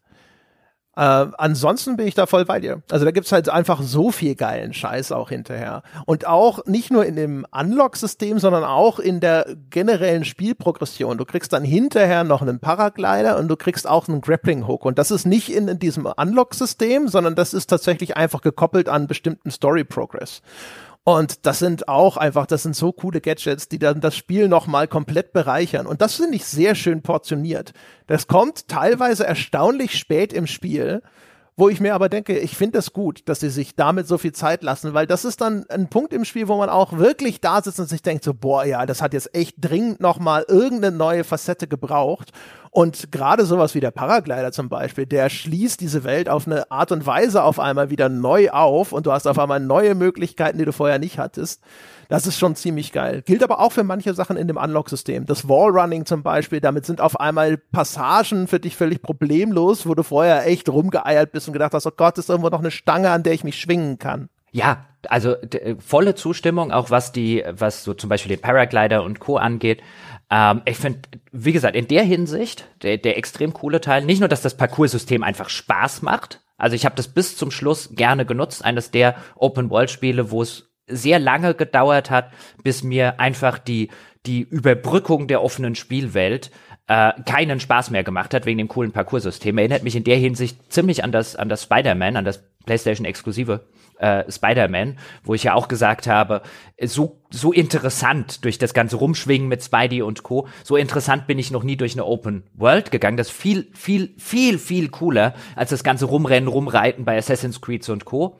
Hier ist es äh, so ein anderes Beispiel, ähm, wo mir bis zum Schluss ähm, das, das Parcoursystem einfach Spaß gemacht hat, weil und ich glaube, es wird dem Spiel zum Nachteil gereichen, wenn es dir viel davon am Anfang geben würde, was ja so der implizite Kritikpunkt dann bei einigen Kolleginnen und Kollegen gewesen ist, so ein, ah, viel zu viel ist geunlockt. Und ich finde halt gerade dieses Gefühl auch von Wachstum meines Charakters, von Progression meines Charakters, dass so viele dieser Dinge, wo ich am Anfang noch gesagt habe, ein, oh, ob ich da jetzt lieber runterspringe, vielleicht lieber nicht, bin ich wieder hin. Und oh, dieser Sprung ist mir zu weit, muss ich außen rumlaufen. Das, was am Anfang mühsam ist, wenn das gegen Mitte und gerade gegen Ende des Spiels, wenn du so viel unterschiedliches Zeug hast und dann noch die Gimmicks und Gadgets wie der Paraglider dazukommen, das gibt dir so ein geiles Gefühl von Kompetenz, weil du natürlich auch im Zuge dessen auch immer kompetenter wirst als Spieler, was die ganze Mechanik angeht. Du kannst die Spielwelt besser lesen, du kannst die Sprünge besser timen, weil du halt einfach lang genug gespielt hast. Und das im Zusammenspiel mit den unterschiedlichen Unlocks, die du machen kannst und dadurch, dass sie so viel Krempel halt hinter den Unlocks verstecken, gibt es so ein geiles Gefühl von, dass du am Ende wirklich so richtig durch die Spielwelt fliegst und das fühlt sich nicht deswegen so an, ja, weil du von Anfang an halt alles schon bekommen hast und irgendwann gut drin geworden bist, sondern weil es so eine wunderbare Kombination aus, aus verschiedenen Faktoren ist, die einfach so das Gefühl in einem, zumindest in mir auslösen, boah, ich habe das jetzt aber echt drauf mit dem Parcours. Und das passt auch noch so super zu diesem Parcoursystem an sich, was ja als, als Sportart, wenn wir es jetzt so sagen wollen, ja auch extrem auf vielen Iterationen basiert, immer wieder das Ganze ausprobieren die Timings genau drauf haben und Co. Ich hatte an diesem ganzen System so viel mehr Spaß als bei jedem von diesen gerade den modernen Assassin's Creed Creeds, wo du eigentlich am Anfang schon überall hoch kannst, alle Sprünge kannst und so weiter, wo in den Unlocks letztlich nur noch drei Prozent Schaden hier und da vielleicht mal ein neuer Kampfskill und so dazukommen. Das hier ist so viel besser. Ja, also man muss schon sagen, wir hatten das schon ein paar Mal inzwischen, dass ein Open-World-Spiel eingesehen hat, was macht denn der Spieler am meisten? Kämpfen und Rennen. Und wenn das Rennen auf einmal auch interessant ist, dann hast du extrem viel gewonnen. Und das Spiel demonstriert es, glaube ich, wahrscheinlich sogar am besten von allen Spielen bisher. Würde behaupten, das ist wahrscheinlich das geilste Fortbewegungssystem in einem Open-World-Spiel, das ich je gespielt habe.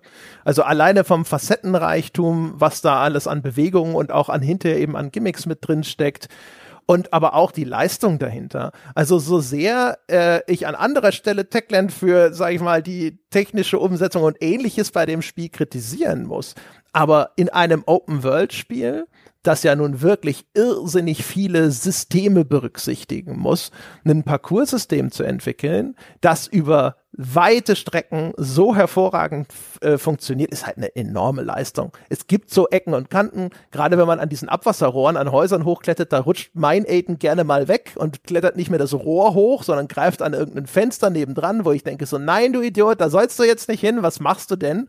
Oder es gibt diese Funktürme, wo man an so kleine, ach, was sind denn das? Das sind so, weiß nicht, sind so rotierende Radarantennen und an denen sind so seltsame Pylone befestigt und da muss man dran springen. Aber nur an einer Seite dieser Pylon, die, die, die ja abgewandte Seite, kann sich Aiden wirklich festhalten. Und da habe ich manchmal gedacht, ich krieg die Krise, weil er hat so häufig, springst du da dran und denkst dir, jetzt, jetzt greifst doch einfach und er greift es nicht und du stürzt in deinen Tod und du denkst dir nur, du Vollidiot. Aber zu 90 Prozent funktioniert das Ding so irre gut. Also da ist das, das, das äh, Polish, wenn man so möchte, ist auf einem so geilen Level. Das ist fantastisch gut. Ja, jein. Also ja, auf der Ebene, die ich auch gerade schon angesprochen habe. Alles übrigens, was, weil du jetzt die Funktürme genannt hast, was das Spiel dann an anderer Stelle macht, ist, ist so ein bisschen ähnlich in der Konsequenz wie mein Kritikpunkt schon an dem Crafting-System. Du hast all die coolen Sachen und dann machst du uncoolen Shit damit. Ähm, es sind alle diese Kletterpassagen. Alle diese Kletterpassagen könnten wegen mir raus, sind alle scheiße. Weil, was das Spiel dann gerne macht, das Geile an dem Parcoursystem ist, wie wenn man jetzt auch ein Video von jemandem, der Parcours macht, ähm, sich bei YouTube und Co. anguckt, ist halt, wenn du ein geiles Geschwindigkeitsgefühl bei der Geschichte hast. Also sprintest dann los, äh, rennst auf ein Auto drauf, hüpfst von dem Auto auf irgendeine, äh, auf irgendeine äh, so überdachte Bushaltestelle, von dort hüpfst du, ähm, äh, hüpfst du weiter auf irgendein Dach, ziehst dich dort irgendwo hoch, rutschst irgendwo dort drunter, äh, drunter durch und das halt alles gewissermaßen im Vollspeed mit verschiedenen Sachen. Dann wird da drüber gehopst, da hochgezogen, da runtergesprungen. Das ist geil. Das ist der Kern des Gameplays, den ich geil finde. Das ist das Parcoursystem. Und dann findet das Spiel das aber total cool, eben solche Dinge, da kletterst du jetzt hoch, so, so letztlich, das sind keine Parcoursrätsel, weil es eigentlich keine Parcours-Elemente sind, was du dort machst, sondern so klassische Kletterpassagen. Und alle diese Kletterpassagen finde ich kacke, weil es das nicht, weil es quasi das herausstellt, was an dem Parcoursystem am langweiligsten ist. Das nämlich dieses, okay, wo kletter ich hoch und von da nach da und nach da. Und das hat nichts von diesem ganzen coolen Geschwindigkeitsgefühl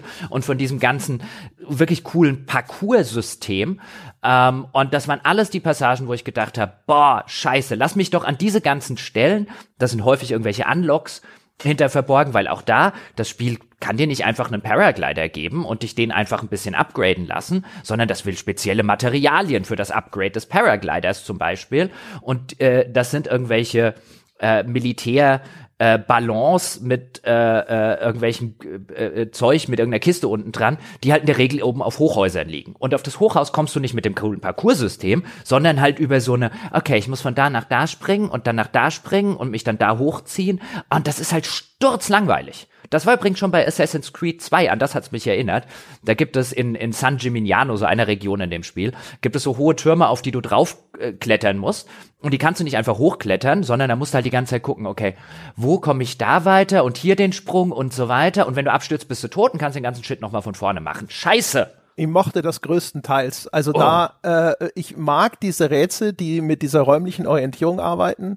Deswegen mochte, das mochte ich schon im Original Tomb Raider. Früher, ne, in 1996 ging es ja auch in Tomb Raider noch genau um sowas. Einen Raum erstmal in Augenschein nehmen und überlegen, welchen welche Route nehme ich denn, um jetzt zum Ausgang zu kommen? Mich hat es total an Watch Dogs erinnert. Das erste Watch Dogs hat genau solche Turmrätsel auch. Und die fand ich da eigentlich auch schon nett. Nur eben immer da, wo dann das Parcoursystem auf einmal sagt so, nö, äh, hier kannst du dich nicht festhalten. Und du denkst dir so, du Arschloch, das war absolut in Ordnung. Das hätte funktionieren müssen. Da regt's mich dann auf.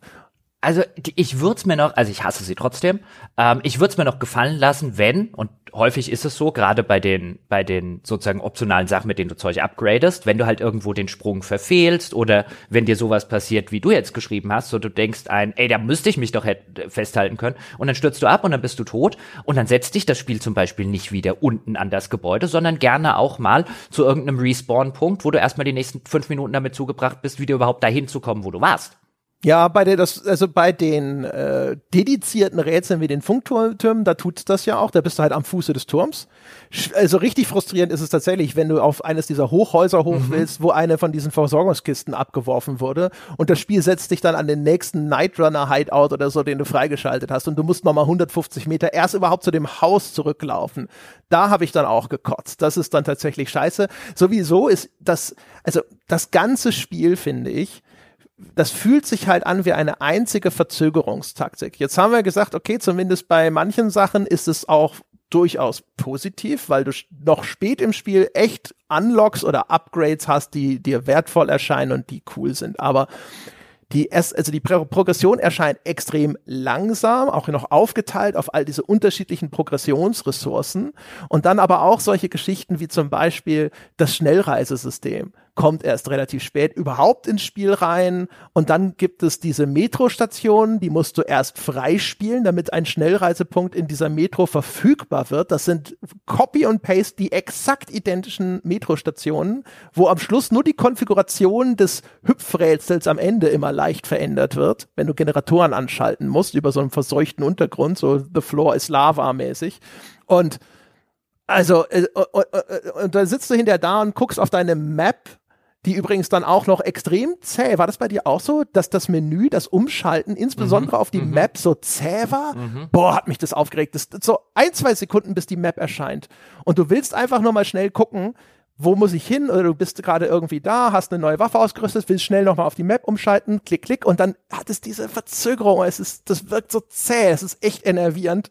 Und auf jeden Fall, ähm, und dann schaust du auf deiner Karte und denkst dir, ach, die Mission würde ich gerne machen, aber wo ist denn der nächste Schnellreisepunkt? Ach du Scheiße. Ja, nee, habe ich keinen Bock drauf. Muss ich ja von dem Metro jetzt noch bis da hinten rennen? Gibt es noch irgendwas anderes, was bei mir in der Nähe ist?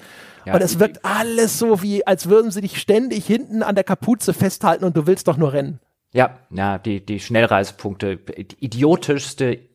Also, ich finde, wenn du, wenn du auf die Idee kommst, äh, um jetzt ein bisschen auszuholen, man kann ja so oder so bei Schnellreise äh, dazu stehen, aber wenn du Schnellreisepunkte überhaupt machst. Und ich bin ein großer Fan von Schnellreisepunkten, weil irgendwann wird es halt einfach langweilig, durch die immer gleichen Dinge äh, äh, zu laufen, von denen du schon weißt, weil du die Hälfte oder zwei Drittel eh schon erkundet hast. Auf dem Weg ist einfach nichts Interessantes mehr, aber ich muss jetzt zwei Minuten äh, durch die Pampa laufen. Deswegen bin schon ein Fan von Schnellreisepunkten. Finde es auch cool, wenn ein Spiel das so macht wie hier dass du dir die Schnellreisepunkte sozusagen erst erarbeiten und verdienen musst, finde ich viel cooler. Auch da so ein, so ein Gefühl von Progression im Spiel als wenn ein Spiel hingeht und sagt, du kannst von Anfang an an jeden schon mal besuchten Ort oder so schnell reisen, auch wenn es angenehm ist, ähm, wird sozusagen das, das Goodie, dadurch, dass von Anfang an so verfügbar und inflationär verfügbar ist, fühlt sich weniger wert an. Finde das hier cool, schalte die Schnellreisepunkte frei, bin bei dir, wäre cooler gewesen, wenn nicht jedes Freischalten des Schnellreisepunktes eins zu eins derselbe Dungeon in Anführungszeichen gewesen wäre, der gecopy und pasted wird, dann kannst du es auch lassen.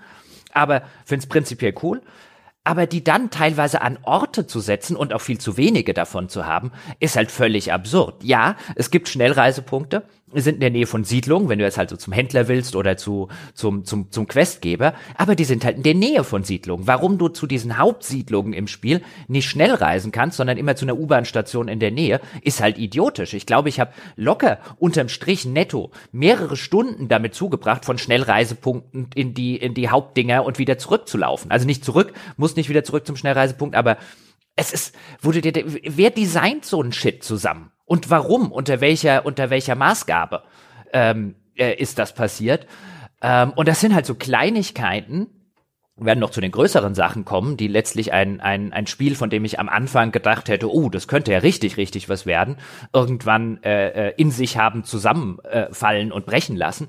Aber das sind halt so Kleinigkeiten, wo du am Anfang sagst, naja gut, komm, die fünf Meter kann ich auch laufen ja, oder die 30 Sekunden. Und wenn du die halt zum hundertsten Mal gelaufen bist, stehst du halt da und sagst, ich würde ja jetzt gerne das und das machen, aber ich habe da keinen Bock hinzulaufen. Ja, ich finde, also ich weiß, es widerspricht dem, was sie machen wollten mit diesen, das Freischalten von Schnellreise ist eine Mission in sich, aber sie hätten einfach jeden dieser Hideouts, das hätte ein Schnellreisepunkt sein sollen. Jeder Nightrunner Hideout, weil diese Nightrunner Hideouts zum Beispiel, das sind so kleine Lager, die man freischaltet, an denen ist dann auch jeweils eine UV-Lampe montiert und das ist in der Nacht insofern wichtig, weil das sind Punkte, an denen du sicher bist.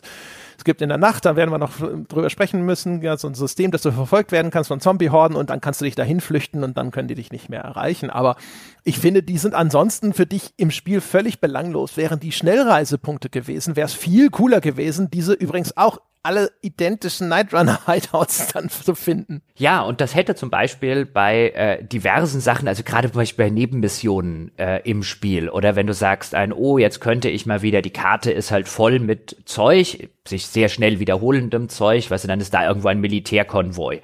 Wenn du da alle Zombies umgebracht hast, dann kannst du die, kannst du den looten, kriegst du halt Gegenstände, ähm, äh, Health Items, was du halt brauchen kannst. Dann gibt's unterschiedliche äh, sozusagen, äh, früher waren das Läden vor der, vor der Postapokalypse, in denen du Crafting-Materialien oder wertvollen Krempel zum Verkaufen finden kannst. Die sind halt äh, äh, tagsüber voll mit Zombies, wes weswegen man nur nachts reingehen sollte, weil in diesem Tag- und Nachtwechsel erklärt das Spiel auch so ein bisschen so, dass nachts die Zombies von drinnen nach draußen auf die Straße gehen, was bedeutet, dass tagsüber die Straßen relativ sicher sind, sind zwar auch noch Zombies unterwegs, ähm, aber äh, nachts die Straßen sehr, sehr unsicher sind. Dafür kann man in die Gebäude rein, um dort halt coolen Shit zu looten. Und da ist auch die Karte voll mit solchen, mit solchen ehemaligen Läden, die du jetzt looten kannst. Und auch da ist es halt so ein, ich könnte mal wieder was looten. Wo ist denn der nächste Store, in dem ich jetzt noch nicht war, weil ich mir angucken wollte? Oh, so weit vom Schnellreisepunkt entfernt. Nee. Und mhm. so viel Krempel, den ich halt irgendwann aktiv nicht mehr gemacht habe, den ich vielleicht hätte machen wollen, einfach weil er mit zu viel Latscherei verbunden ist. Das also eins der idiotischsten Schnellreisesysteme für das Spiel, was sie drumherum gebaut haben, die ich je gesehen habe. Ja. Ich habe halt ge das Gefühl, das ist halt echt so dieses typische Problem unserer Zeit. Techland habe ich gesehen, hat auf Twitter schon gesagt, hier, hier ist unsere DLC Roadmap und das, bis zum ersten Story DLC im Mai oder so ist natürlich alles irgendeine Scheiße, ja, neue Challenges oder weiß der Himmel was, so Kleckerkram als kostenloser DLC und wir werden das Spiel mindestens fünf Jahre supporten. Ja, und ich habe, finde, man spielt Dying Light 2 und man denkt sich so, ja, ihr habt das auch schon extra so designt, dass es die ersten zwei Jahre dauern soll. Also, weil du halt das Gefühl hast, das wird überall die Handbremse angezogen. Ich habe das Gefühl, solche Idiotensysteme wie das zum Beispiel sind echt nur dazu da oder sind nur so designt, weil man denkt so, ja, die sollen ja schon mal sechs Monate müssen sie mindestens mit dem Spiel spielen, ne? Bis äh, erste Story DLC raus ist, da, solange muss Content sozusagen da sein oder muss Spielzeit irgendwie geschunden werden. Ja, und übrigens Spielzeit schinden. Jetzt kommen wir zu meinem, zu meinem, zu meinem Pet Peeve an dem Spiel. Du lootest in dem Spiel echt viel, weil du brauchst viel Crafting-Zeug. Es liegt halt viel Zeug in der äh, Sache rum. Es gibt viele verschiedene Crafting-Gegenstände. Äh, dazu kommt natürlich noch sowas wie Waffenmunition und, äh, und so weiter und so fort. Und das Spiel scheißt dich an so vielen Stellen mit Loot-Containern, ob das nun Rucksäcke, Truhen, was auch immer sind, Mülleimer, es scheißt dich zu. Da gehst du irgendwo rein und dann hast du locker 20, 30 Loot-Container für ein relativ kleines Areal. Und jedes Mal, wenn du die lootest, ist es entweder so, dass du eben diese Loot-Animation von Aiden ertragen musst, wo er dann an den Dingern rumfummelt, dann musst du auf der Xbox jetzt die X-Taste eine Sekunde gedrückt halten, damit er das Ding lootet, oder du gehst zu einem Schrank und dann musst du erst die X-Taste drücken, dann macht er den Schrank auf und dann liegen da, was weiß ich, drei Gegenstände und dann musst du bei allen drei, musst du halt quasi Ansicht jetzt auf der Xbox mit Gamepad drauf zentrieren, X-Taste drücken und dann schnappt er sich die so mit der Hand. Dann gibt's Thron. Vielfach äh, ist es bei den Thronen so, dass du entweder Lockpicken musst. Es gibt so ein Lockpick-Minigame, wie man es aus Fallout oder Skyrim und so weiter kennt, dass du es erst mühsam Lockpicken äh, musst oder dass du eben zum Beispiel die X-Taste gedrückt halten musst, damit er so eine Truhe dann so aufstemmt. Ähm, und nach, ich würde mal sagen, 10, 15 Stunden habe ich das Looten in dem Spiel kaum noch ertragen. Ja, das ist und so schlimm. Das es ist, ist so, unerträglich. Ja, ja, ja. also völlig unerträglich. Ähm, anstatt einfach zu machen, du drückst das Ding an und dann geht so ein Lootfenster auf. Und bevor jetzt jemand Immersion ruft, dazu komme ich gleich, ähm, und es ist so, so viel Scheiß, den du looten sollst und so viel Zeug, wo du halt immer, äh, wie du schon gesagt hast, irgendwie am Kragen gepackt wirst. Nicht so schnell, mein Freund. Ja, jetzt erstmal ein paar Mal X-Taste drücken, jetzt erstmal jeden dieser einzelnen Gegenstände aus dem Schrank holen, jetzt erstmal wieder da Ansicht auf den Mülleimer zentrieren, X-Taste gedrückt halten. Das geht einem irgendwann so auf die Nüsse. Und dann bin ich auf eine Idee gekommen. Und da habe ich gedacht, jetzt guckst du mal bei den Händlern. Ja, und dann habe ich festgestellt, dass der Shit, für den ich gerade, was weiß ich, die, keine Ahnung, 20 Lumpen, für die ich gerade gefühlt 10 Minuten lang rumgelootet habe, hat der Händler irgendwie 54 davon im Inventar und die kosten alle nix. Weil ich hatte irgendwann, keine Ahnung, 30.000 von der Ingame-Währung und ich kann für irgendwie drei das Stück äh, äh, äh, irgendwelche Lumpen und so weiter kaufen. Und dann habe ich einfach aufgehört, in dem Spiel zu looten. Und ab dem Moment wird das Spiel viel besser. Meine Damen und Herren, Pro-Tipp, falls Sie es gerade spielen oder noch spielen wollen, hören Sie auf, Crafting-Krempel zu looten. Ja, verkaufen sie einfach alles, was sie haben, also nicht Crafting-Krempel, und dann nehmen sie sich eine halbe Stunde Zeit, machen Schnellreise von Händler zu Händler und kaufen einfach alles, was die haben, weil zwischen den einzelnen Schnellreisen restocken die ihr Inventar wieder und dann können sie den Krempel craften bis zum St. Nimmerleinstag. Ja. Das macht das Spielen so viel besser. Das, das war's. Das war der entscheidende Hinweis, den ich nicht rausgefunden habe, das mit der Schnellreise. Und äh, es gibt bestimmte Ressourcen wie Alkohol, die haben die Händler extrem limitiert. Die haben zwei bis vier Flaschen oder sowas immer nur. Und deswegen habe ich dann echt, ich habe sehr lange, viel länger als du, habe ich noch weiter diese Scheiße gelootet, bis ich irgendwann gedacht habe, ist mir egal. Ich, ich komme auch so klar ich hätte gerne mehr Zeug, um mir coole Sachen zu craften, aber fuck it, ich habe echt keinen Bock mehr, weil das so anstrengend ist. Ich verstehe auch in dem Kontext nicht, warum man ausgerechnet das identische Minigame fürs Lockpicking benutzen muss, wie in Skyrim und Co. Also, ne, du, du, du bewegst irgendwie immer den Dietrich nach links und rechts, dann probierst du ein bisschen, ob mit dem, mit dem anderen, mit dem Schraubenzieher, ob das Schloss sich jetzt öffnen lässt und bewegt sich's nur ein bisschen, dann bist du auf dem richtigen Weg und dann noch ein Ticken nach rechts und noch ein Ticken nach links und irgendwann geht's auf.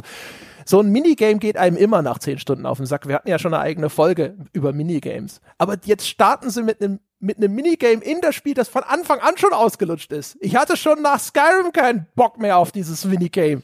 Ja, zumal du in Skyrim oder Fallout ja wenigstens noch die Sache hast, so ausgelutscht wie es auch immer ist, dass du zumindest sagen kannst, naja, ich krieg ja noch Skillpunkte oder Erfahrungspunkte dafür. Also es bringt mir spielerisch was. Hier stellst du relativ schnell fest, dass es bis auf wenige Ausnahmen am besten ist, dass du dich mit dem Minigame gar nicht lange aufhältst, die scheiß Truhe einfach zulässt. Weil es ist außer bei wenigen Ausnahmen, die man halt irgendwann nach zehn Stunden oder so drauf hat, wo man halt sagt, okay, das Ding, äh, das lohnt sich jetzt, weil man halt weiß, was in den, weil immer wieder die gleichen Versatzstücke existieren, weil man halt weiß, was in den, in den einzelnen Sachen drin ist. Ähm, meine Damen und Herren, halten sich gar nicht lange mit diesem Lockpick-Minigame auf. In den Truhen ist nix Vernünftiges in 99 Prozent der Fälle. Es sind immer wieder die gleichen ähm, äh, Items und Gegenstände. Ähm, ja, es ist möglich, dass man Ausrüstungsgegenstände, also es gibt noch so Rüstungsgegenstände, äh, die findet man aber auch so im Dutzend mehr. Also das ist auch noch ein Minigame, das tatsächlich sinnlos ist. Du findest aber auch fast nichts Geiles an Ausrüstung. Das nee. größte Zeug habe ich alles gekauft. Ja, ja, genau. Und beim Händler kannst du den ganzen Krempel auch kaufen, was, was Waffen und Rüstungen angehen. Und die in der Regel oder häufig einfach mindestens genauso gut oder besser sind und man weiß wo, ohnehin nicht wohin mit mit dem Geld. Also Pro-Tipp, looten Sie keine Crafting-Sachen, looten Sie ausschließlich die Valuables, also die Wertgegenstände, die es im Spiel gibt. Die sind auch so viel wert, dass man für relativ wenige beim Händler schon Tausende von Ingame-Währungen dafür bekommt und dann kann man sich nicht nur Waffen und Rüstungen leisten, sondern man kann vor allen Dingen sich das ganze mühsame Zusammenklauben der Crafting-Gegenstände sparen. Es gibt zum Beispiel eins, die Cleaning Supplies, also so Reinigungsmittel, die man für Sprengstoffe braucht.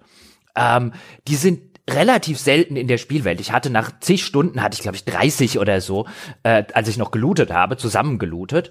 Ähm, und davon hätte ich dann, was weiß ich, irgendwie 10 C4 oder so basteln können. Dann habe ich ja festgestellt, der Händler da drüben hat einfach 100 davon im Angebot und ich könnte theoretisch 10.000 davon kaufen, so viel Geld wie ich habe. Wieso mache ich mir die Mühe und loot den Scheiß? Ja, apropos gleiche Versatzstücke, ne, also nochmal das deutlich festzuhalten, das Spiel hat insgesamt ein extremes Copy-and-Paste-Problem, finde ich. Oh, ja. Also es ist halt super monoton. Also diese Metrostationen habe ich schon erwähnt, exakt identisch. Busse im Spiel, auch, sogar bis zur Verteilung der Gepäckstücke teilweise komplett identisch. Überall stehen Busse drin, da ist vorne ein Rucksack, hinten ist so, ein, so, ein, so eine Seemannstasche und so weiter und so fort.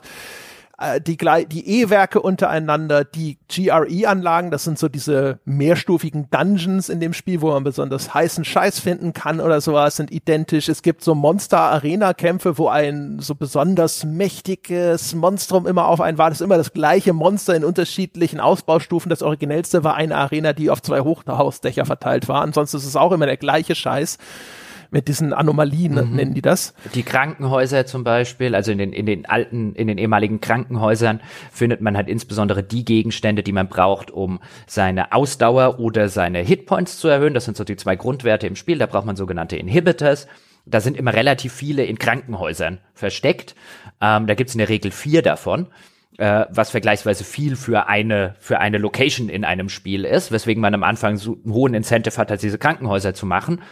Und nahezu alle davon sind identisch. Ja, und, wirklich. Also wirklich identisch. Oh, Gleiche, ja. gleicher Raum, nicht nur der, das Raumlayout, sondern sogar die Platzierung von Items. Das sind vielleicht ein bisschen unterschiedliche Items, aber sie liegen an den gleichen Stellen. Ja. Ah ja. Oder auch bei diesen, weißt du, diese, diese abgeschlossenen, so diese Militärbunkeranlagen, es sind nicht wirklich Bunker, weil sie ja nicht so unter der Erde, aber diese abgeschlossenen, weiß nicht, wie man das, das Ding nennt, die man dann mit dem, mit, kriegst am Anfang in der Story so einen Schlüssel, mit dem kannst du die Dinger aufmachen. Und da liegen, wenn du, je nach deinem Charakter, es gibt ein Charakterlevel, je nach deinem Charakterlevel, aber der ist sehr niedrig, also am Ende des Spiels war ich irgendwie fünf oder so, ähm, liegt dann halt eine Stufe fünf Waffe, eine Stufe drei Waffe und es liegen immer die gleichen Waffen oder dieselben Waffen letztlich äh, beinahe und immer die gleichen äh, äh Gegenstände an immer exakt der gleichen Stelle. Es gibt immer exakt die gleichen Truhe an exakt der gleichen Stelle. Und es ist so, ich meine, einerseits ist es ganz cool, weil du kommst schon rein und weißt, und da neben die Waffe mitnehmen, da drüben dieses Spray mitnehmen und so weiter. Aber es ist halt, also der, die, der, der, der, äh, also wenn du das vergleichst jetzt zum Beispiel mit gewissen anderen Open-World-Spielen, die es dort gibt, das ist halt nicht auf einem Niveau von einem Bethesda-Spiel in der Hinsicht, aber halt so sichtbar äh, nicht auf dem Niveau, weil es halt wirklich aus den immer, immer gleichen Versatzstücken äh, besteht, was halt auf Dauer einfach so ein, ja, du läufst an so einem Ding vorbei, weißt halt schon, wo der ganze Krempel liegt, aber das, das sorgt halt auch so, ist einer der Aspekte, die an unterm Strich halt auch dafür sorgen, dass diese Welt so unfassbar austauschbar wirkt. Ja. Ist, also auch da wieder völlige Megalomie, äh, Megalomanie, was, was die Größe dieser Welt angeht, für, also jetzt aus der reinen Spielerperspektive und nicht aus der Business-Sicht für nix. Diese Welt hätte erheblich kleiner sein sollen und dafür mehr Varianz bieten. Es gibt ja, es gibt zwei Bereiche, komplette Stadtteile, die besucht man im Laufe der normalen Hauptstory und sowas, da kommt man gar nicht automatisch vorbei. Die habe ich dann im Nachgang hinterher so ein bisschen erkundet. Die hätte es nicht gebraucht. Lass doch den Scheiß weg und mach dafür die Dichte deiner Welt, ja, erhöh die mehr unterschiedlichen Scheiß auf kleinerem Raum. Ja, das Spiel braucht einen gewissen Raum, damit das mit dem Parcoursystem funktioniert, aber diese Weite hätte es nicht gebraucht. Und dann hätte man sich vielleicht einfach ein bisschen mehr Diversität leisten können.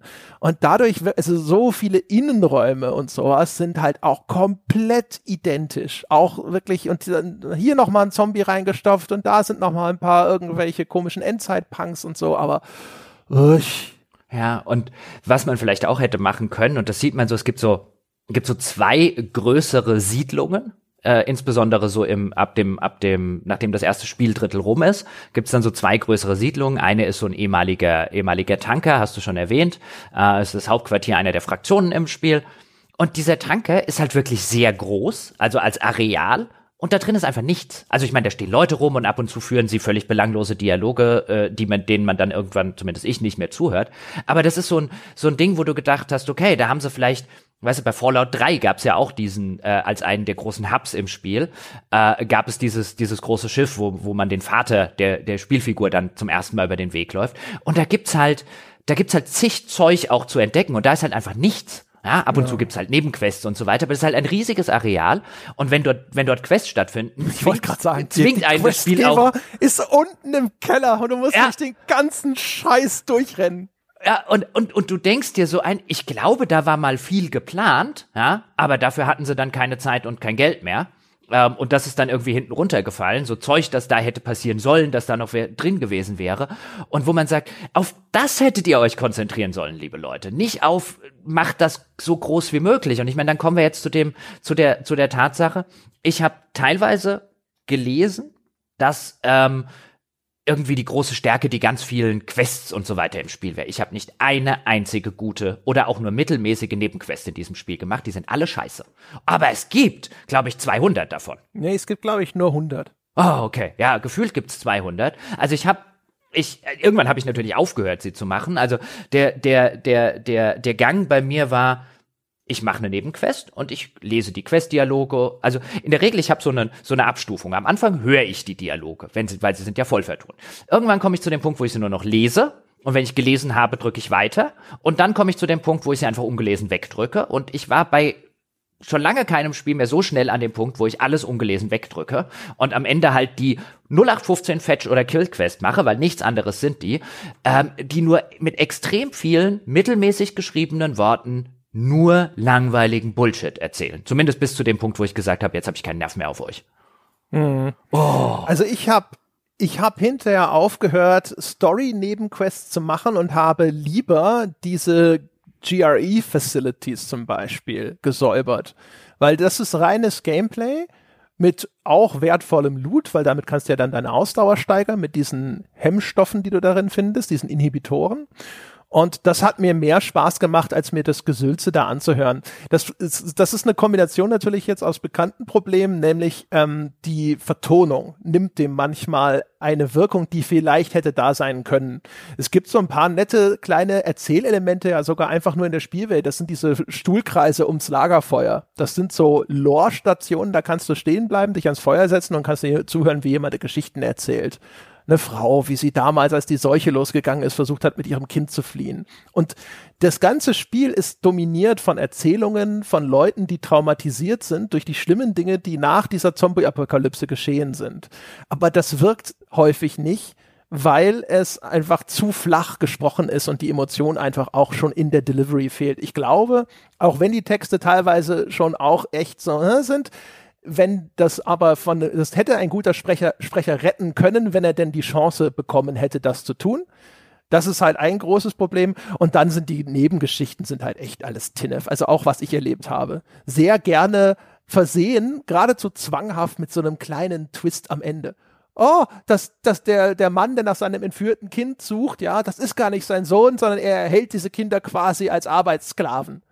Und, und oh, der Typ, mit dem ich mir einen Parcours-Wettstreit geliefert habe, ist gar nicht angetreten, sondern es sind Zwillinge, die so Hase und Igel mit mir gespielt haben. Also immer so, es geht in die eine Richtung los und dann auf aber, ha, es ist aber andersrum. Und das wird dann ermüdend, weil das halt ständig passiert und du denkst dir die ganze Zeit schon, okay, ich weiß schon, was kommt. Ja, und das, also wenn, wenn das alles wenigstens gut geschrieben wäre oder gut vertont wäre, äh, ich fand das irgendwann, ich fand die Geschwätzigkeit dieses Spiels, ich habe noch nie, das trifft jetzt auch auf die Hauptstory zu, zu der wir noch kommen äh, werden, ähm, wo das Spiel dann komplett, finde ich, nach, nach zehn Stunden, ja, dann beginnt sozusagen der, der große schon geschilderte Autounfall, wo dann die Räder abfallen und die Karosserie in sich zusammenfällt und mit 180 auf die Wand zusteuert, bevor dann der Meteor kommt und so. Ähm, ich habe noch selten ein Spiel, ich will nicht nie sagen, ich habe selten ein Spiel gespielt, das mit so vielen Worten so wenig sagt wie dieses. Mein Gott wird in diesem Spiel gesülzt und nichts davon ist auch nur ansatzweise interessant geschrieben oder vertont oder nahezu nichts davon. Diese Lagerfeuergeschichten, coole Idee. Ich dachte am Anfang, oh, da setze ich mich jetzt hin, ja, und dann äh, höre ich irgendwie einen coolen optionalen Dialog von irgendeiner Figur in dieser Spielwelt und äh, bei jeder von diesen Lagerfeuergeschichten, also die, die ich gemacht habe, ich habe um Gottes Willen nicht jede davon gemacht, dachte ich so nach zehn Sekunden ein, hört die auch nochmal auf zu sülzen? Kommt da noch was Interessantes? So, nope, kommt nichts Interessantes. Du musst ja auch zuhören. Das sind dann keine richtigen Dialoge, wo du wenigstens, okay, ich habe jetzt gelesen und kann weiter skippen. Du sollst dann drei Minuten an dem Lagerfeuer sitzen und jemandem dabei zuhören, wie er eine langweilige Anekdote aus der Zombie-Apokalypse erzählt. So, why the fuck should I do that? Wenn du so einen Krempel einbaust, dann mach ihn halt wenigstens gut. Ja, aber die äh, Tat, gute also, Idee eigentlich, aber die Ausführung ist halt. Uh.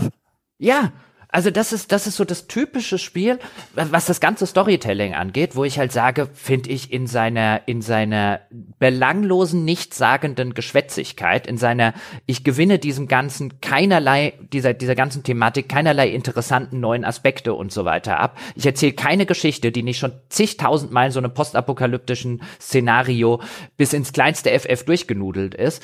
Das, und tu das aber mit den mit der größtmöglichen Anzahl von Wörtern ähm, völlig unerträglich irgendwann. Also ich habe auch irgendwann die Hauptmission. Ich habe nicht mehr, ich habe ich habe wirklich nur noch drüber geskippt. Ja, so ein, ist da jetzt irgendwie gerade was inter Nee, es geht nur Character Background weiter, weiter, weiter, weg, weg. Ich kann, ich kann das, ich kann das Geschwätz echt nicht mehr ertragen. Aber sehr viele Leute, zumindest auch auf Kritikerseite, loben die Story, die Hauptstory und die Nebenquests. Und man, also mir geht's dann so und ich sitze davor. That's why we can't have nice things. Ja, das, das, das ist vielleicht, warum wir keine guten Geschichten erzählt bekommen, weil die schlechten tun's ja auch. Ja, das kann ich mir dann auch nicht erklären, wenn man davon begeistert ist, ehrlich gesagt. Also, ich kann schon verstehen, wenn man manche von diesen kleinen Gags und Wendungen irgendwie nett findet oder sowas, aber ich finde, man muss schon, also gerade wenn du jetzt irgendwo als Kritiker unterwegs bist, muss man schon auf jeden Fall sehen, dass das von der Art, wie es eingesprochen ist, alleine schon extrem viel verliert. Und zum Beispiel die ganze Hauptstory, äh, also wenn, wenn eine Geschichte, äh, äh, weißt du, wenn eine Geschichte so ist, wie wenn du in ein Flugzeug steigst und du weißt noch nicht, wo die Reise hingeht und du hoffst immer, du, es fliegt dich in die Bahamas, aber manchmal ne, fliegt es sich auch nach Köln. aber dann, dann ist halt die, die Geschichte, die, insbesondere die Hauptstory von Dying Light 2, da hebt das Flugzeug ab und fängt sofort an, über den Flughafen zu kreisen und irgendwann stürzt es ab. ja, so ungefähr. Also die, die Hauptstory, meine Damen und Herren, kann man sich ungefähr so vorstellen. Der Aiden kommt in die Stadt, ja, der, unser Protagonist, und sagt, ich suche meine Schwester. Dann läuft er zu NPC A und NPC A sagt, ah, ah, okay, dann mach mal diesen Scheiß für mich. Dann macht Aiden diesen Scheiß für ihn. Dann sagt NPC A, und jetzt machst du noch den Scheiß. Und dann macht, NPC, äh, macht Aiden den Scheiß. Und dann sagt NPC A, und den Scheiß bitte auch noch. Und dann macht Aiden den Scheiß bitte auch noch. Und dann sagt er, von deiner Schwester habe ich übrigens noch nie gehört. Geh mal zu NPC B. Und dann gehst du zu NPC B und der sagt, mach erstmal diesen Scheiß. Und dann machst du diesen Scheiß. Und dann sagt er, jetzt machst du bitte noch den Scheiß. Und dann machst du noch den Scheiß. Und den Scheiß auch noch. Machst du den Scheiß auch noch. Ja, von deiner Schwester weiß ich auch nicht, aber NPC C könnte von ihr gehört haben. Und dann geht es wieder von vorne los. Das ist die Geschichte. Ja, und eigentlich ist das natürlich ja gar nicht mal so untypisch. Diese endlose Schnitzeljagd ist ja ein ganz typisches Spielestory-Konstrukt. Aber äh, das tritt so auf der Stelle. Also da geht nichts vorwärts. Du hast immer mal wieder so zwischendrin diese Flashbacks in Aidens Jugend, die irgendwie nichts hinzufügen. Seit der allerersten Flashback-Szene, du hast das Gefühl so, ja, okay, aber wissen wir das nicht alles schon? Ist das, was passiert hier? Nichts passiert hier. Äh, ich glaube, es soll in der Vorstellung der Autoren eher so character-driven sein, weil du diese interessanten Figuren kennenlernst, so wie Lewan, ja, dein mögliches Love Interest, gesprochen äh. von Rosario Dawson. Aber äh, langweilig gesprochen, langweilig geschrieben. Ich habe wirklich ich habe die Figur kennengelernt, das ist eine der, der Hauptnebenfiguren im Spiel. Ich habe die kennengelernt hab ihr fünf Minuten lang, wie jeder Figur in diesem Spiel, so ein, ja, okay, jetzt höre ich mir die Dialoge auch mal wieder an, ja, und lese die nicht nur und klick sie dann weg, sondern jetzt überzeugt mich als Figur. Nach fünf Minuten habe ich gesagt, alles, was du ab jetzt sagst, wird weggeklickt. Ja, und auch, also erstens, die, die typische Frauenfigur, wo sich ein Autor sagt, ich, jetzt mache ich mal eine eine progressive, taffe Frauenfigur und nudelt dann einfach nur die dümmsten Klischees durch. So, oh, guck mal, guck mal, die geht auch und säuft erstmal sich richtig die Hucke voll, wenn sie Probleme hat. Das ist ja wie ein Kerl, das ist ja ganz taffe. Also echt anstrengend, finde ich, in ihrer Klischeehaftigkeit. Und dann macht die Story auch noch so Idiotenzeug zwischendrin. Es gibt dann diese, die, die eine Figur, Frank, ein ehemaliger Nightrunner und sonst irgendwas, der dir immer erzählt, wie seine große Nightrunner-Vision schiefgegangen ist. Und dann ist er da, ja, da sind sie in eine riesige Zombie-Horde geraten in diesem einen Gebäude. Und es war ganz schrecklich, das erzählt er dir dreimal. Und irgendwann gibt es dann so einen Moment, da gibt dir das Spiel sogar die Wahl, willst du gleich auf die Mission gehen? Aber nein, LeWarn rät dir, geh doch dringend nochmal mit Frank sprechen. Und gehst du mit Frank sprechen und Frank liegt buchstäblich besoffen in der Ecke. Frank ist die ganze Zeit schon ein Alkoholiker. Und dann süllst du dich nochmal mit dieser gleichen Story voll. Und das Spiel sagt, bling, alles klar, abgeschlossen. Ich denke mir so, what the fuck? Außerdem, ich, die, die Ansage war, geh nochmal zu Frank der, äh, und sag dem, was du vorhast, der soll dir das ausreden. Und Frank erzählt mir nur nochmal die Geschichte, wie schlimm das bei ihm damals gewesen ist, die ich schon fünfmal gehört habe. Und es ist alles, es ist so idiotisch. Also das Spiel hat ständig dieses Zeug drin, wo es sagt so, hey, in dem Fall ist es optional, aber hey, mach doch erst noch das. Und dann machst du das. Und es bringt gar nichts. Und das Spiel so, ja, cool, Jetzt machen wir weiter.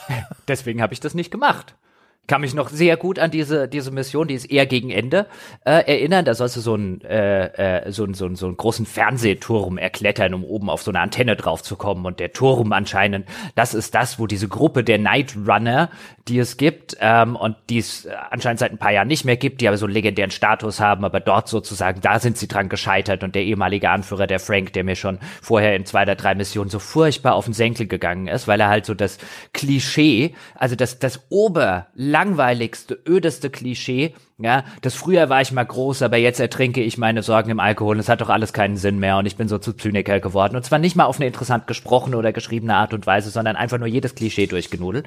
Und dann sagt halt das Spiel, ruft mich dann die klischeehafte Lewan an am Funkgerät, ja, und sagt, oh, wie du schon gesagt hast, geh da nicht rein, Aiden, nein, das ist so gefährlich, da sind die Nightrunner gestorben, sprich doch wenigstens vorher, tu mir den Gefallen und sprich nochmal mit Frank. Ja, und geh ich, doch mal dringend zu dem alkoholisierten Wrack und ja, frag den.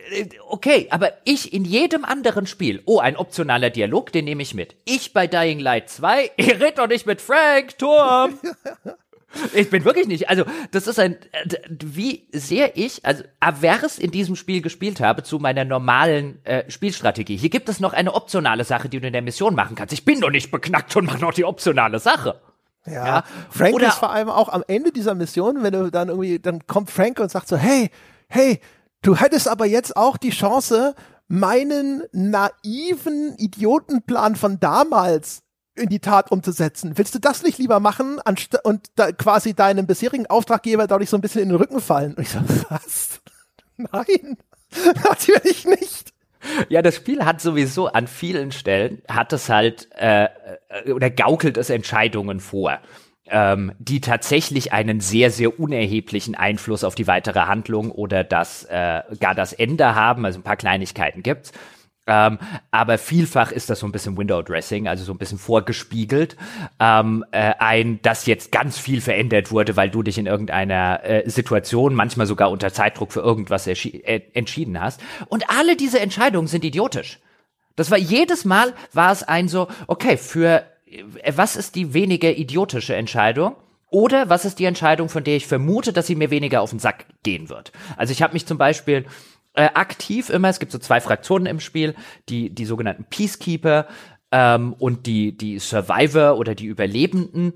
Ja, das eine so eine, so eine etwas zu große Hurra-Militärfraktion, wie man sie aus ungefähr jeder Zombie-Apokalypse kennt, die sich so mit diesem äh, Klischee beschäftigt, dass auch in der Zombie-Apokalypse immer noch der ja, Mensch das Menschenwolf ist. Die Autoritären und die Freigeister ja, ja, ist eigentlich genau. das klassische Schisma. Ja, ja, und die, die Freigeister so völlig äh, übertrieben, sobald du mit ihrem, mit ihrem äh, Anführer redest, so ein, okay, du bist einfach nur ein Vollidiot. Ja, das andere sind auch Vollidioten, aber das sind die Vollidioten, die einfach weniger sülzen. Ich nehme die Vollidioten, die weniger sülzen.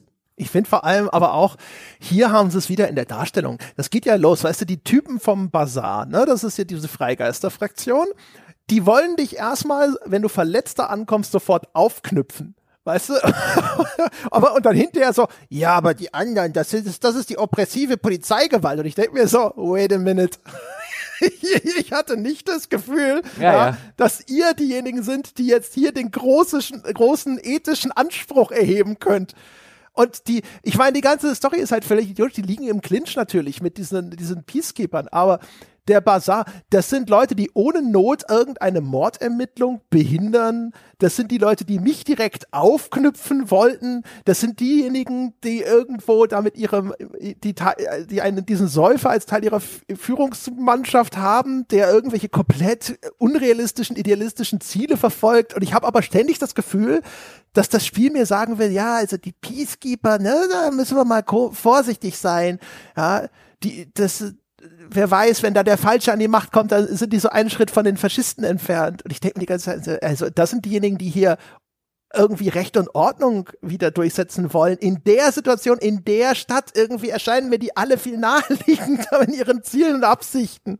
Ja, das ist halt, das ist halt, das ist halt letztlich, was das Spiel macht, ist diese ganzen Thematiken, die es irgendwo aufgreifen will. So entscheidest du dich, weißt du, brauchen wir Recht und Ordnung in einer solchen postapokalyptischen Welt? Äh, äh, gleitet das nicht dann schnell in oppressive Tyrannei und so weiter?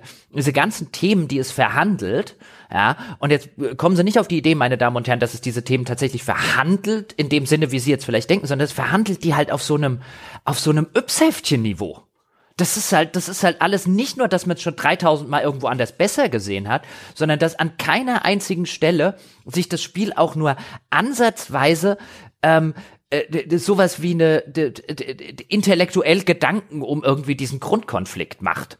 Also das das tut das alles wirklich auf so einer auf so einer Denk also so so einer so einer ja also das, ich würde jetzt nicht weiß Kinderbuchart und Weise, aber das wäre das wäre beleidigend für sehr viele gute Kinderbücher da draußen. Das ist halt auf so eine plumpe, oberflächliche, langweilige, ausgetretene, öde Art und Weise, dass ich beinahe nicht also beinahe unglaublich, wie schlecht das ist.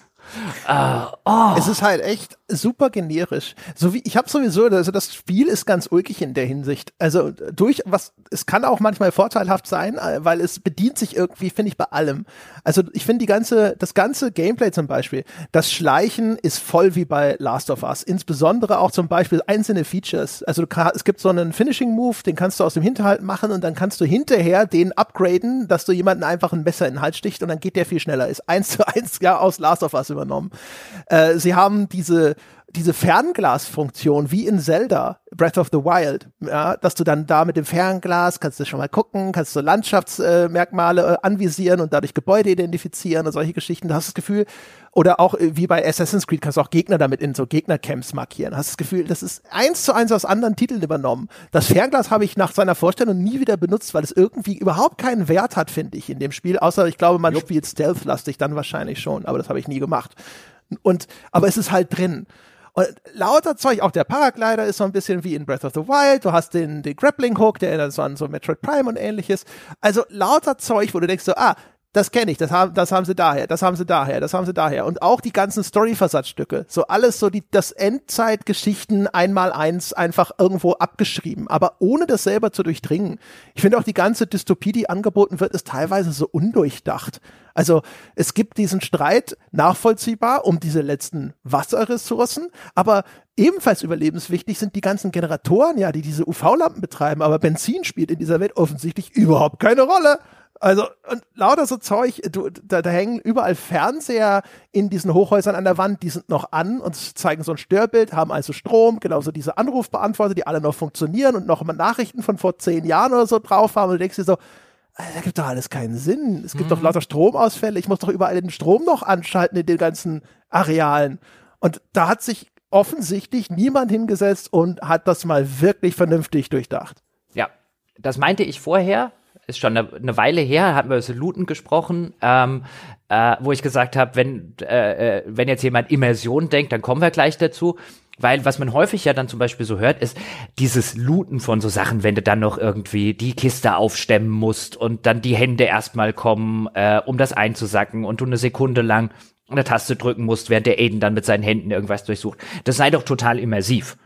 Und das Argument zieht meines Erachtens nach dann, wenn das restliche Spiel immersiv ist und eine Immersion bietet. Dieses Spiel ist aber an so vielen, du hast jetzt einige Stellen genannt, so offensichtlich oder bricht es so offensichtlich mit jeder Immersion, die es an mancher anderen Stelle machen will, dass ich mir gewünscht hätte, wenn du schon die Immersion brichst, dann brich sie bitte an der Stelle, wo du mir handfest auf den Sack gehst weil ich nämlich jetzt stundenlang irgendwelches Zeug looten und Loot-Animationen und so weiter dabei zugucken muss. Und das Argument, wenn das nicht so wäre, wird es ja die Immersion brechen, zieht halt nicht in einer Welt, die aus solchen genannten Gründen halt 0,0 immersiv ist. Genauso wie wenn wir über das Thema Loot sprechen, diese Zombie-Marken, diese Zombie-Trophäen, die du dort lootest. Die Tatsache, dass die Händler in dieser Spielwelt meine äh, Medizin oder meine Molotow-Cocktails und so weiter erst upgraden, wenn ich ihnen 50 Zombie-Marken bringe, ist ungefähr so immersiv wie meine linke Socke. Dass die überhaupt diese Marken dabei haben, ja, je nachdem, wie selten sie sind. Ja. Wie so ein, Aus, wie so ein, so ein, so ein Personalausweis sozusagen.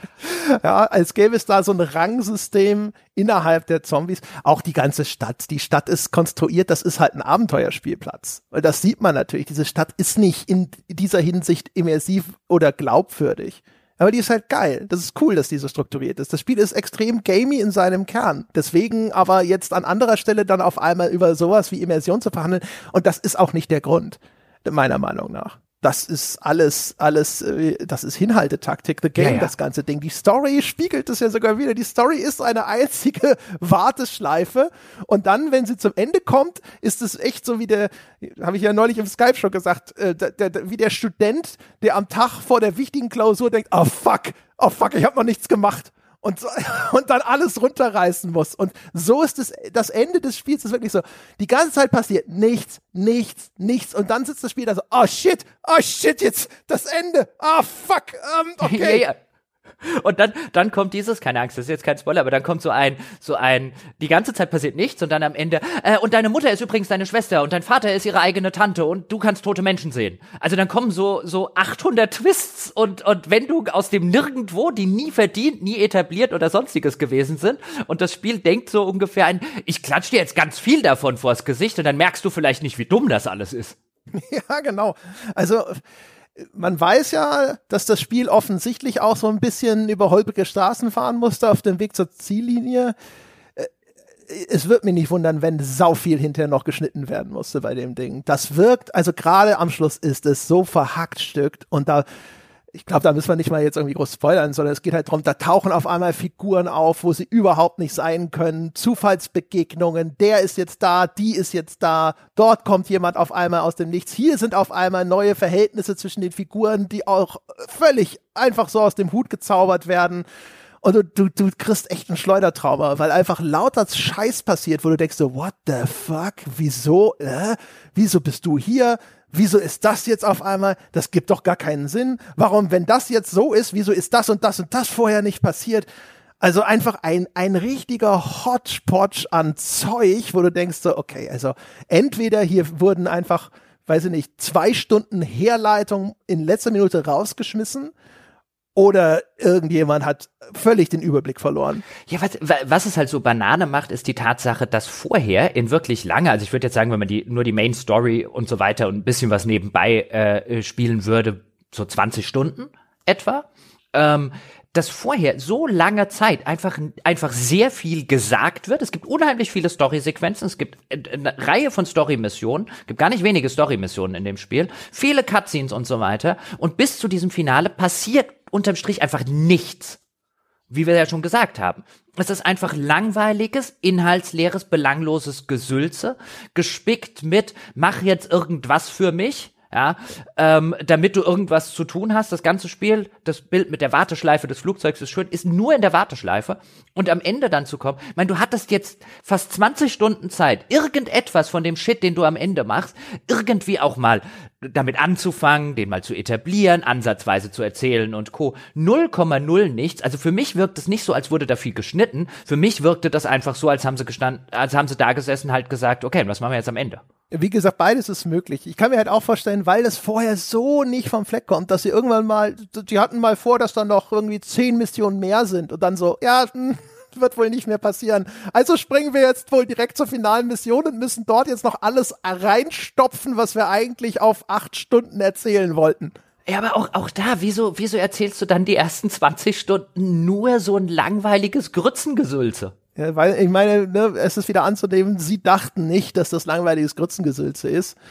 Aber ja, also auf jeden Fall ganz, ganz, ja, ganz, ganz. Ich meine, dieses, dieses Ding fängt an, um sich, um da, da nochmal einen Einblick zu geben. Der erste Konflikt, in den man reinkommt, in dieser ersten größeren, äh, in der ersten größeren Hubwelt, wenn man aus dem Tutorial entlassen wird, ist, du hast vorher kurz schon angedeutet, da wurde der Anführer der Peacekeeper-Fraktion wurde offensichtlich ermordet und der wurde im Bazar, das ist der, der, der Hub sozusagen, äh, das Hauptquartier dieser überlebenden Fraktion, ein bisschen der, der Freigeister, wie wir sie genannt haben. Dort wurde die Leiche gefunden. Und die Peacekeeper und die Freigeister sind jetzt wegen diesem Mord in großem Aufruhr. Es könnte zum Krieg und zu einem Kampf zwischen diesen beiden Fraktionen kommen, weil die Peacekeeper natürlich denken, die Leute vom Bazar haben ihn umgebracht und die Leute vom Bazar sagen, wir waren es nicht gewesen.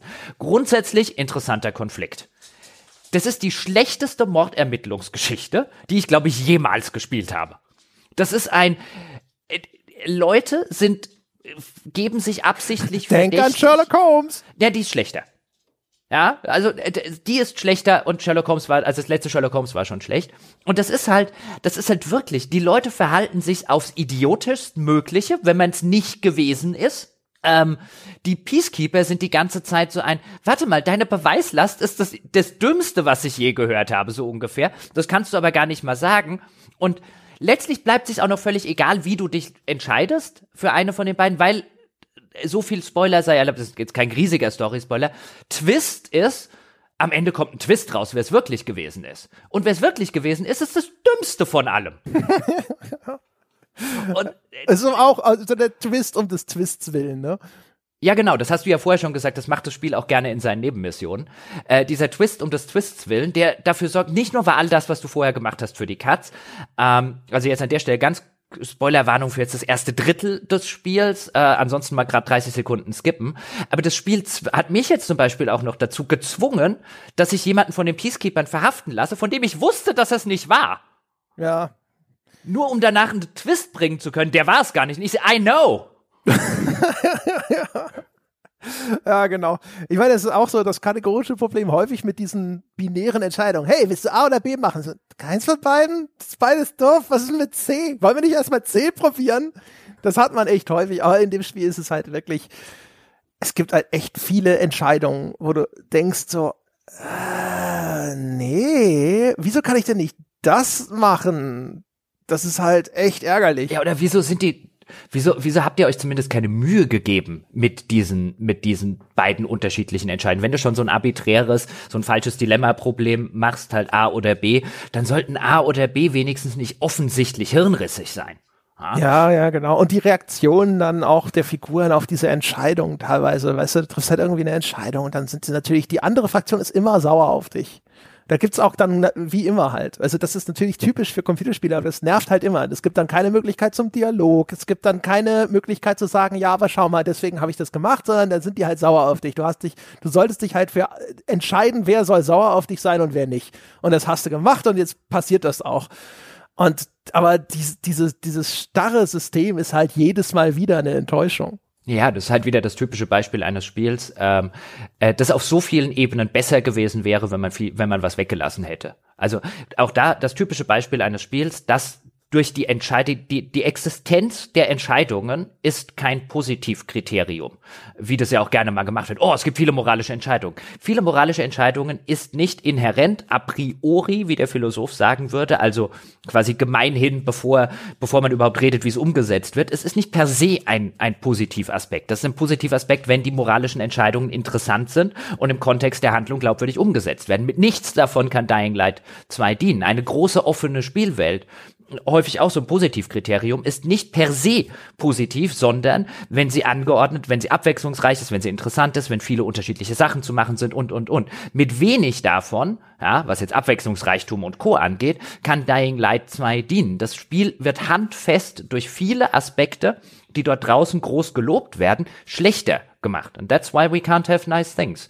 Deswegen kriegen wir immer solche Open-World-Spiele finde, so als, das ist wieder so ein Fall, wo ich so da sitze und denke, warum wollen, warum verlangen wir als Öffentlichkeit eigentlich die ganze Zeit handfest Dinge, die unsere Spiele schlechter machen? Weil wir uns erfolgreich von Marketing und Co. haben einreden lassen, dass das besser sei. Es ist halt auch noch teilweise dann handwerklich so unbeholfen. Also zum Beispiel, was das Spiel ja wo das Spiel ja irgendwie ständig die Hände hebt, sind Szenenübergänge. Dann wird ständig Aiden bewusstlos. Oh. Ich, weißt du, wie oft Aiden sein Bewusstsein verliert in diesem Spiel? Alleine in der Endsequenz, also in dem Schlussteil des Spiels, beim großen Finale, gibt es, glaube ich, fünf Szenenübergänge, weil Aiden bewusstlos wird weil niemand offensichtlich sich überlegen konnte oder niemand den Produktionsaufwand freigeben wollte, damit eine Szene mal einfach vernünftig von einem Punkt zum anderen flowen kann, sozusagen, sondern nein, wenn, wenn, der, wenn der Autor nicht weiter weiß, wie kommt er jetzt von A nach B, dann wird er eben bewusstlos und wacht da wieder auf. Ja, und gerne übrigens auch mal genommen, dass er von irgendjemandem, äh, von irgendeiner, von einem Gegner bewusstlos geschlagen wird, um dann im Hauptquartier der Gegner aufzuwachen, die einen dann befragen wollen und am Schluss umbringen wollen, ohne dass die Gegner auf die Idee gekommen sind, während Aiden bewusstlos war, ihm die Waffen wegzunehmen. Ja, es gibt einen Bossfight gegen eine Figur, den, den hast, den habe ich an die PK ausgeliefert als einen vermeintlichen Mörder.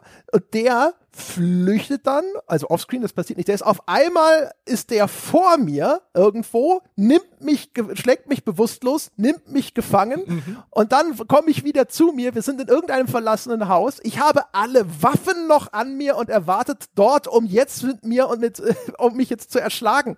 Und, und du denkst dir so, What the fuck? Erstens, wie ist er freigekommen, hat mich überholt und da abgefangen. Zweitens, ich lag bewusstlos am Boden, wieso hat er mich nicht einfach umgebracht? Drittens, wieso hat er mich dahin gebracht, um mich umzubringen, aber mir alle meine Waffen gelassen? Was ist jetzt los? Ja, ja, ja. Ja, also wirklich völlig absurd. Ja, und äh, das ist übrigens der gleiche Typ, ja, den mich das Spiel gezwungen hat, verhaften zu lassen, von dem ich wusste, dass es nicht ist. Also ich ja. kann schon verstehen, dass er sauer ist. Ja, aber ich saß halt so die ganze Zeit da, Dude, wenn ich gedurft hätte, hätte ich ja gesagt, dass du es nicht bist. Ja, ich sag ja, also alle, oh. Also, aber also dieser ganze Ablauf, das ist halt so völlig an den Haaren herbeigezogen. Naja, ich würde sagen, Schlussplädoyer und fertig. Schlussplädoyer ist, ja, äh, wäre ein oder hätte, ich dachte so die ersten zehn Stunden wirklich, oh, da habe ich ja echt ein cooles Ding vor, vor mir, wenn man noch nicht so realisiert. Und der Einstieg aus vielerlei Gründen, den wir ja schon erwähnt haben, ist auch echt ganz cool gemacht.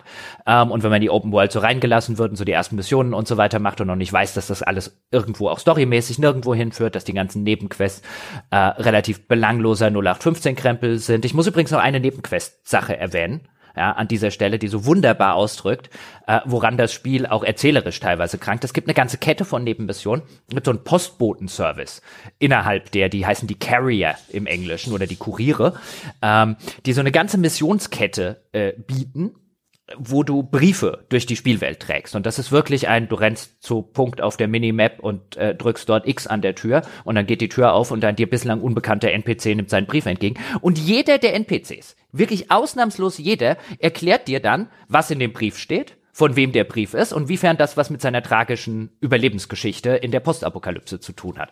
Und das ist halt so schlecht holzhammerig gemacht und so nach dem vierten denkst du dir ein, Dude, das ist ein Postbote. Ich erzähle auch nicht jedem Postboten, der bei mir klingelt, ja, von wem dieser Brief ist, äh, was da drin steht und warum das für mich gerade eine traumatische Erfahrung ist. Das ist euer Storytelling ernsthaft. Also sobald man das alles noch nicht weiß, ähm, lässt sich das ganze Spiel durchaus gut an. Ich kann auch total verstehen, wenn jetzt jemand so in den ersten fünf bis zehn Stunden des Spiels ist und so ein bisschen sagt, ey, bislang finde ich das eigentlich ziemlich geil, was erzählen die denn da? Ähm, spielen Sie es mal ein bisschen weiter oder lassen Sie es bleiben. Ähm, es bricht halt völlig unter einem Gewicht zusammen, weil es so viele Sachen versucht zu stemmen, die es einfach nicht stemmen kann, wo es vielerlei Hinsicht, ob jetzt auf Autorenebene ähm, oder auf Budgetebene nicht groß oder nicht kompetent oder nicht gut genug ist, dass es irgendwann unter der Last zusammenbricht, was extrem schade ist, weil hätten sie ein Spiel gemacht, bei dem sie gewusst hätten, vielleicht wussten sie es auch oder bei dem sie es aber tatsächlich gemacht hätten, es zu designen, um den die, die Stärken des Spiels, nämlich ein kompetentes Kampfsystem und ein richtig geiles Parcoursystem. Hätten die darum eine kleinere Open World ge gestrickt mit einer äh, Geschichte, die von Anfang bis Ende eine vernünftige Dramaturgie, einen vernünftigen Spannungsbogen gehabt hätte und Sinn ergibt, da hätte ein richtig, richtig gutes Open World Spiel dabei rumkommen können. So ist es ein Spiel, wo ich sagen muss, äh, so gerne ich das aufgrund des Parcoursystems insbesondere, weil es einfach wirklich geil ist und einfach Spaß macht und so einen schönen Flow entwickelt, insbesondere wenn man die äh, Sachen äh, entsprechend freigeschaltet hat. Ähm, so gerne, wie ich das jetzt bis zur, keine Ahnung, vielleicht 20 Stunden Marke gespielt habe, so jäh yeah ist es hinten raus abgefallen, so dass ich mich unter dem Strich eher ein bisschen drüber ärgere über die ganze Zeit, die ich mit dem Spiel verschwendet habe. Ähm, insbesondere was vielleicht die letzten zehn Stunden angeht, so dass ich da bestenfalls eine nehmen Sie es mal irgendwann, insbesondere wenn es komplett gepatcht ist angesichts der ganzen besprochenen Bugs und Co. Nehmen Sie das irgendwann in einem Sale mit, aber lassen Sie jetzt im aktuellen Zustand eher die Hände davon. Ja, also ich kann eingedenk der wirklich handfesten Bugs nach hinten raus keine Empfehlung aussprechen, obwohl ich es eigentlich gerne täte, weil ich das Kerngameplay des Spiels wirklich, wirklich geil fand. Also ich hatte selten so viel Spaß, ein, damit ein Open-World-Spiel moderner Bauart tatsächlich einfach nur zu spielen. Bis dahin, dass ich einfach solche gamey Versatzstücke trotz der Copy- und Paste-Level einfach gerne dann noch mitgenommen habe.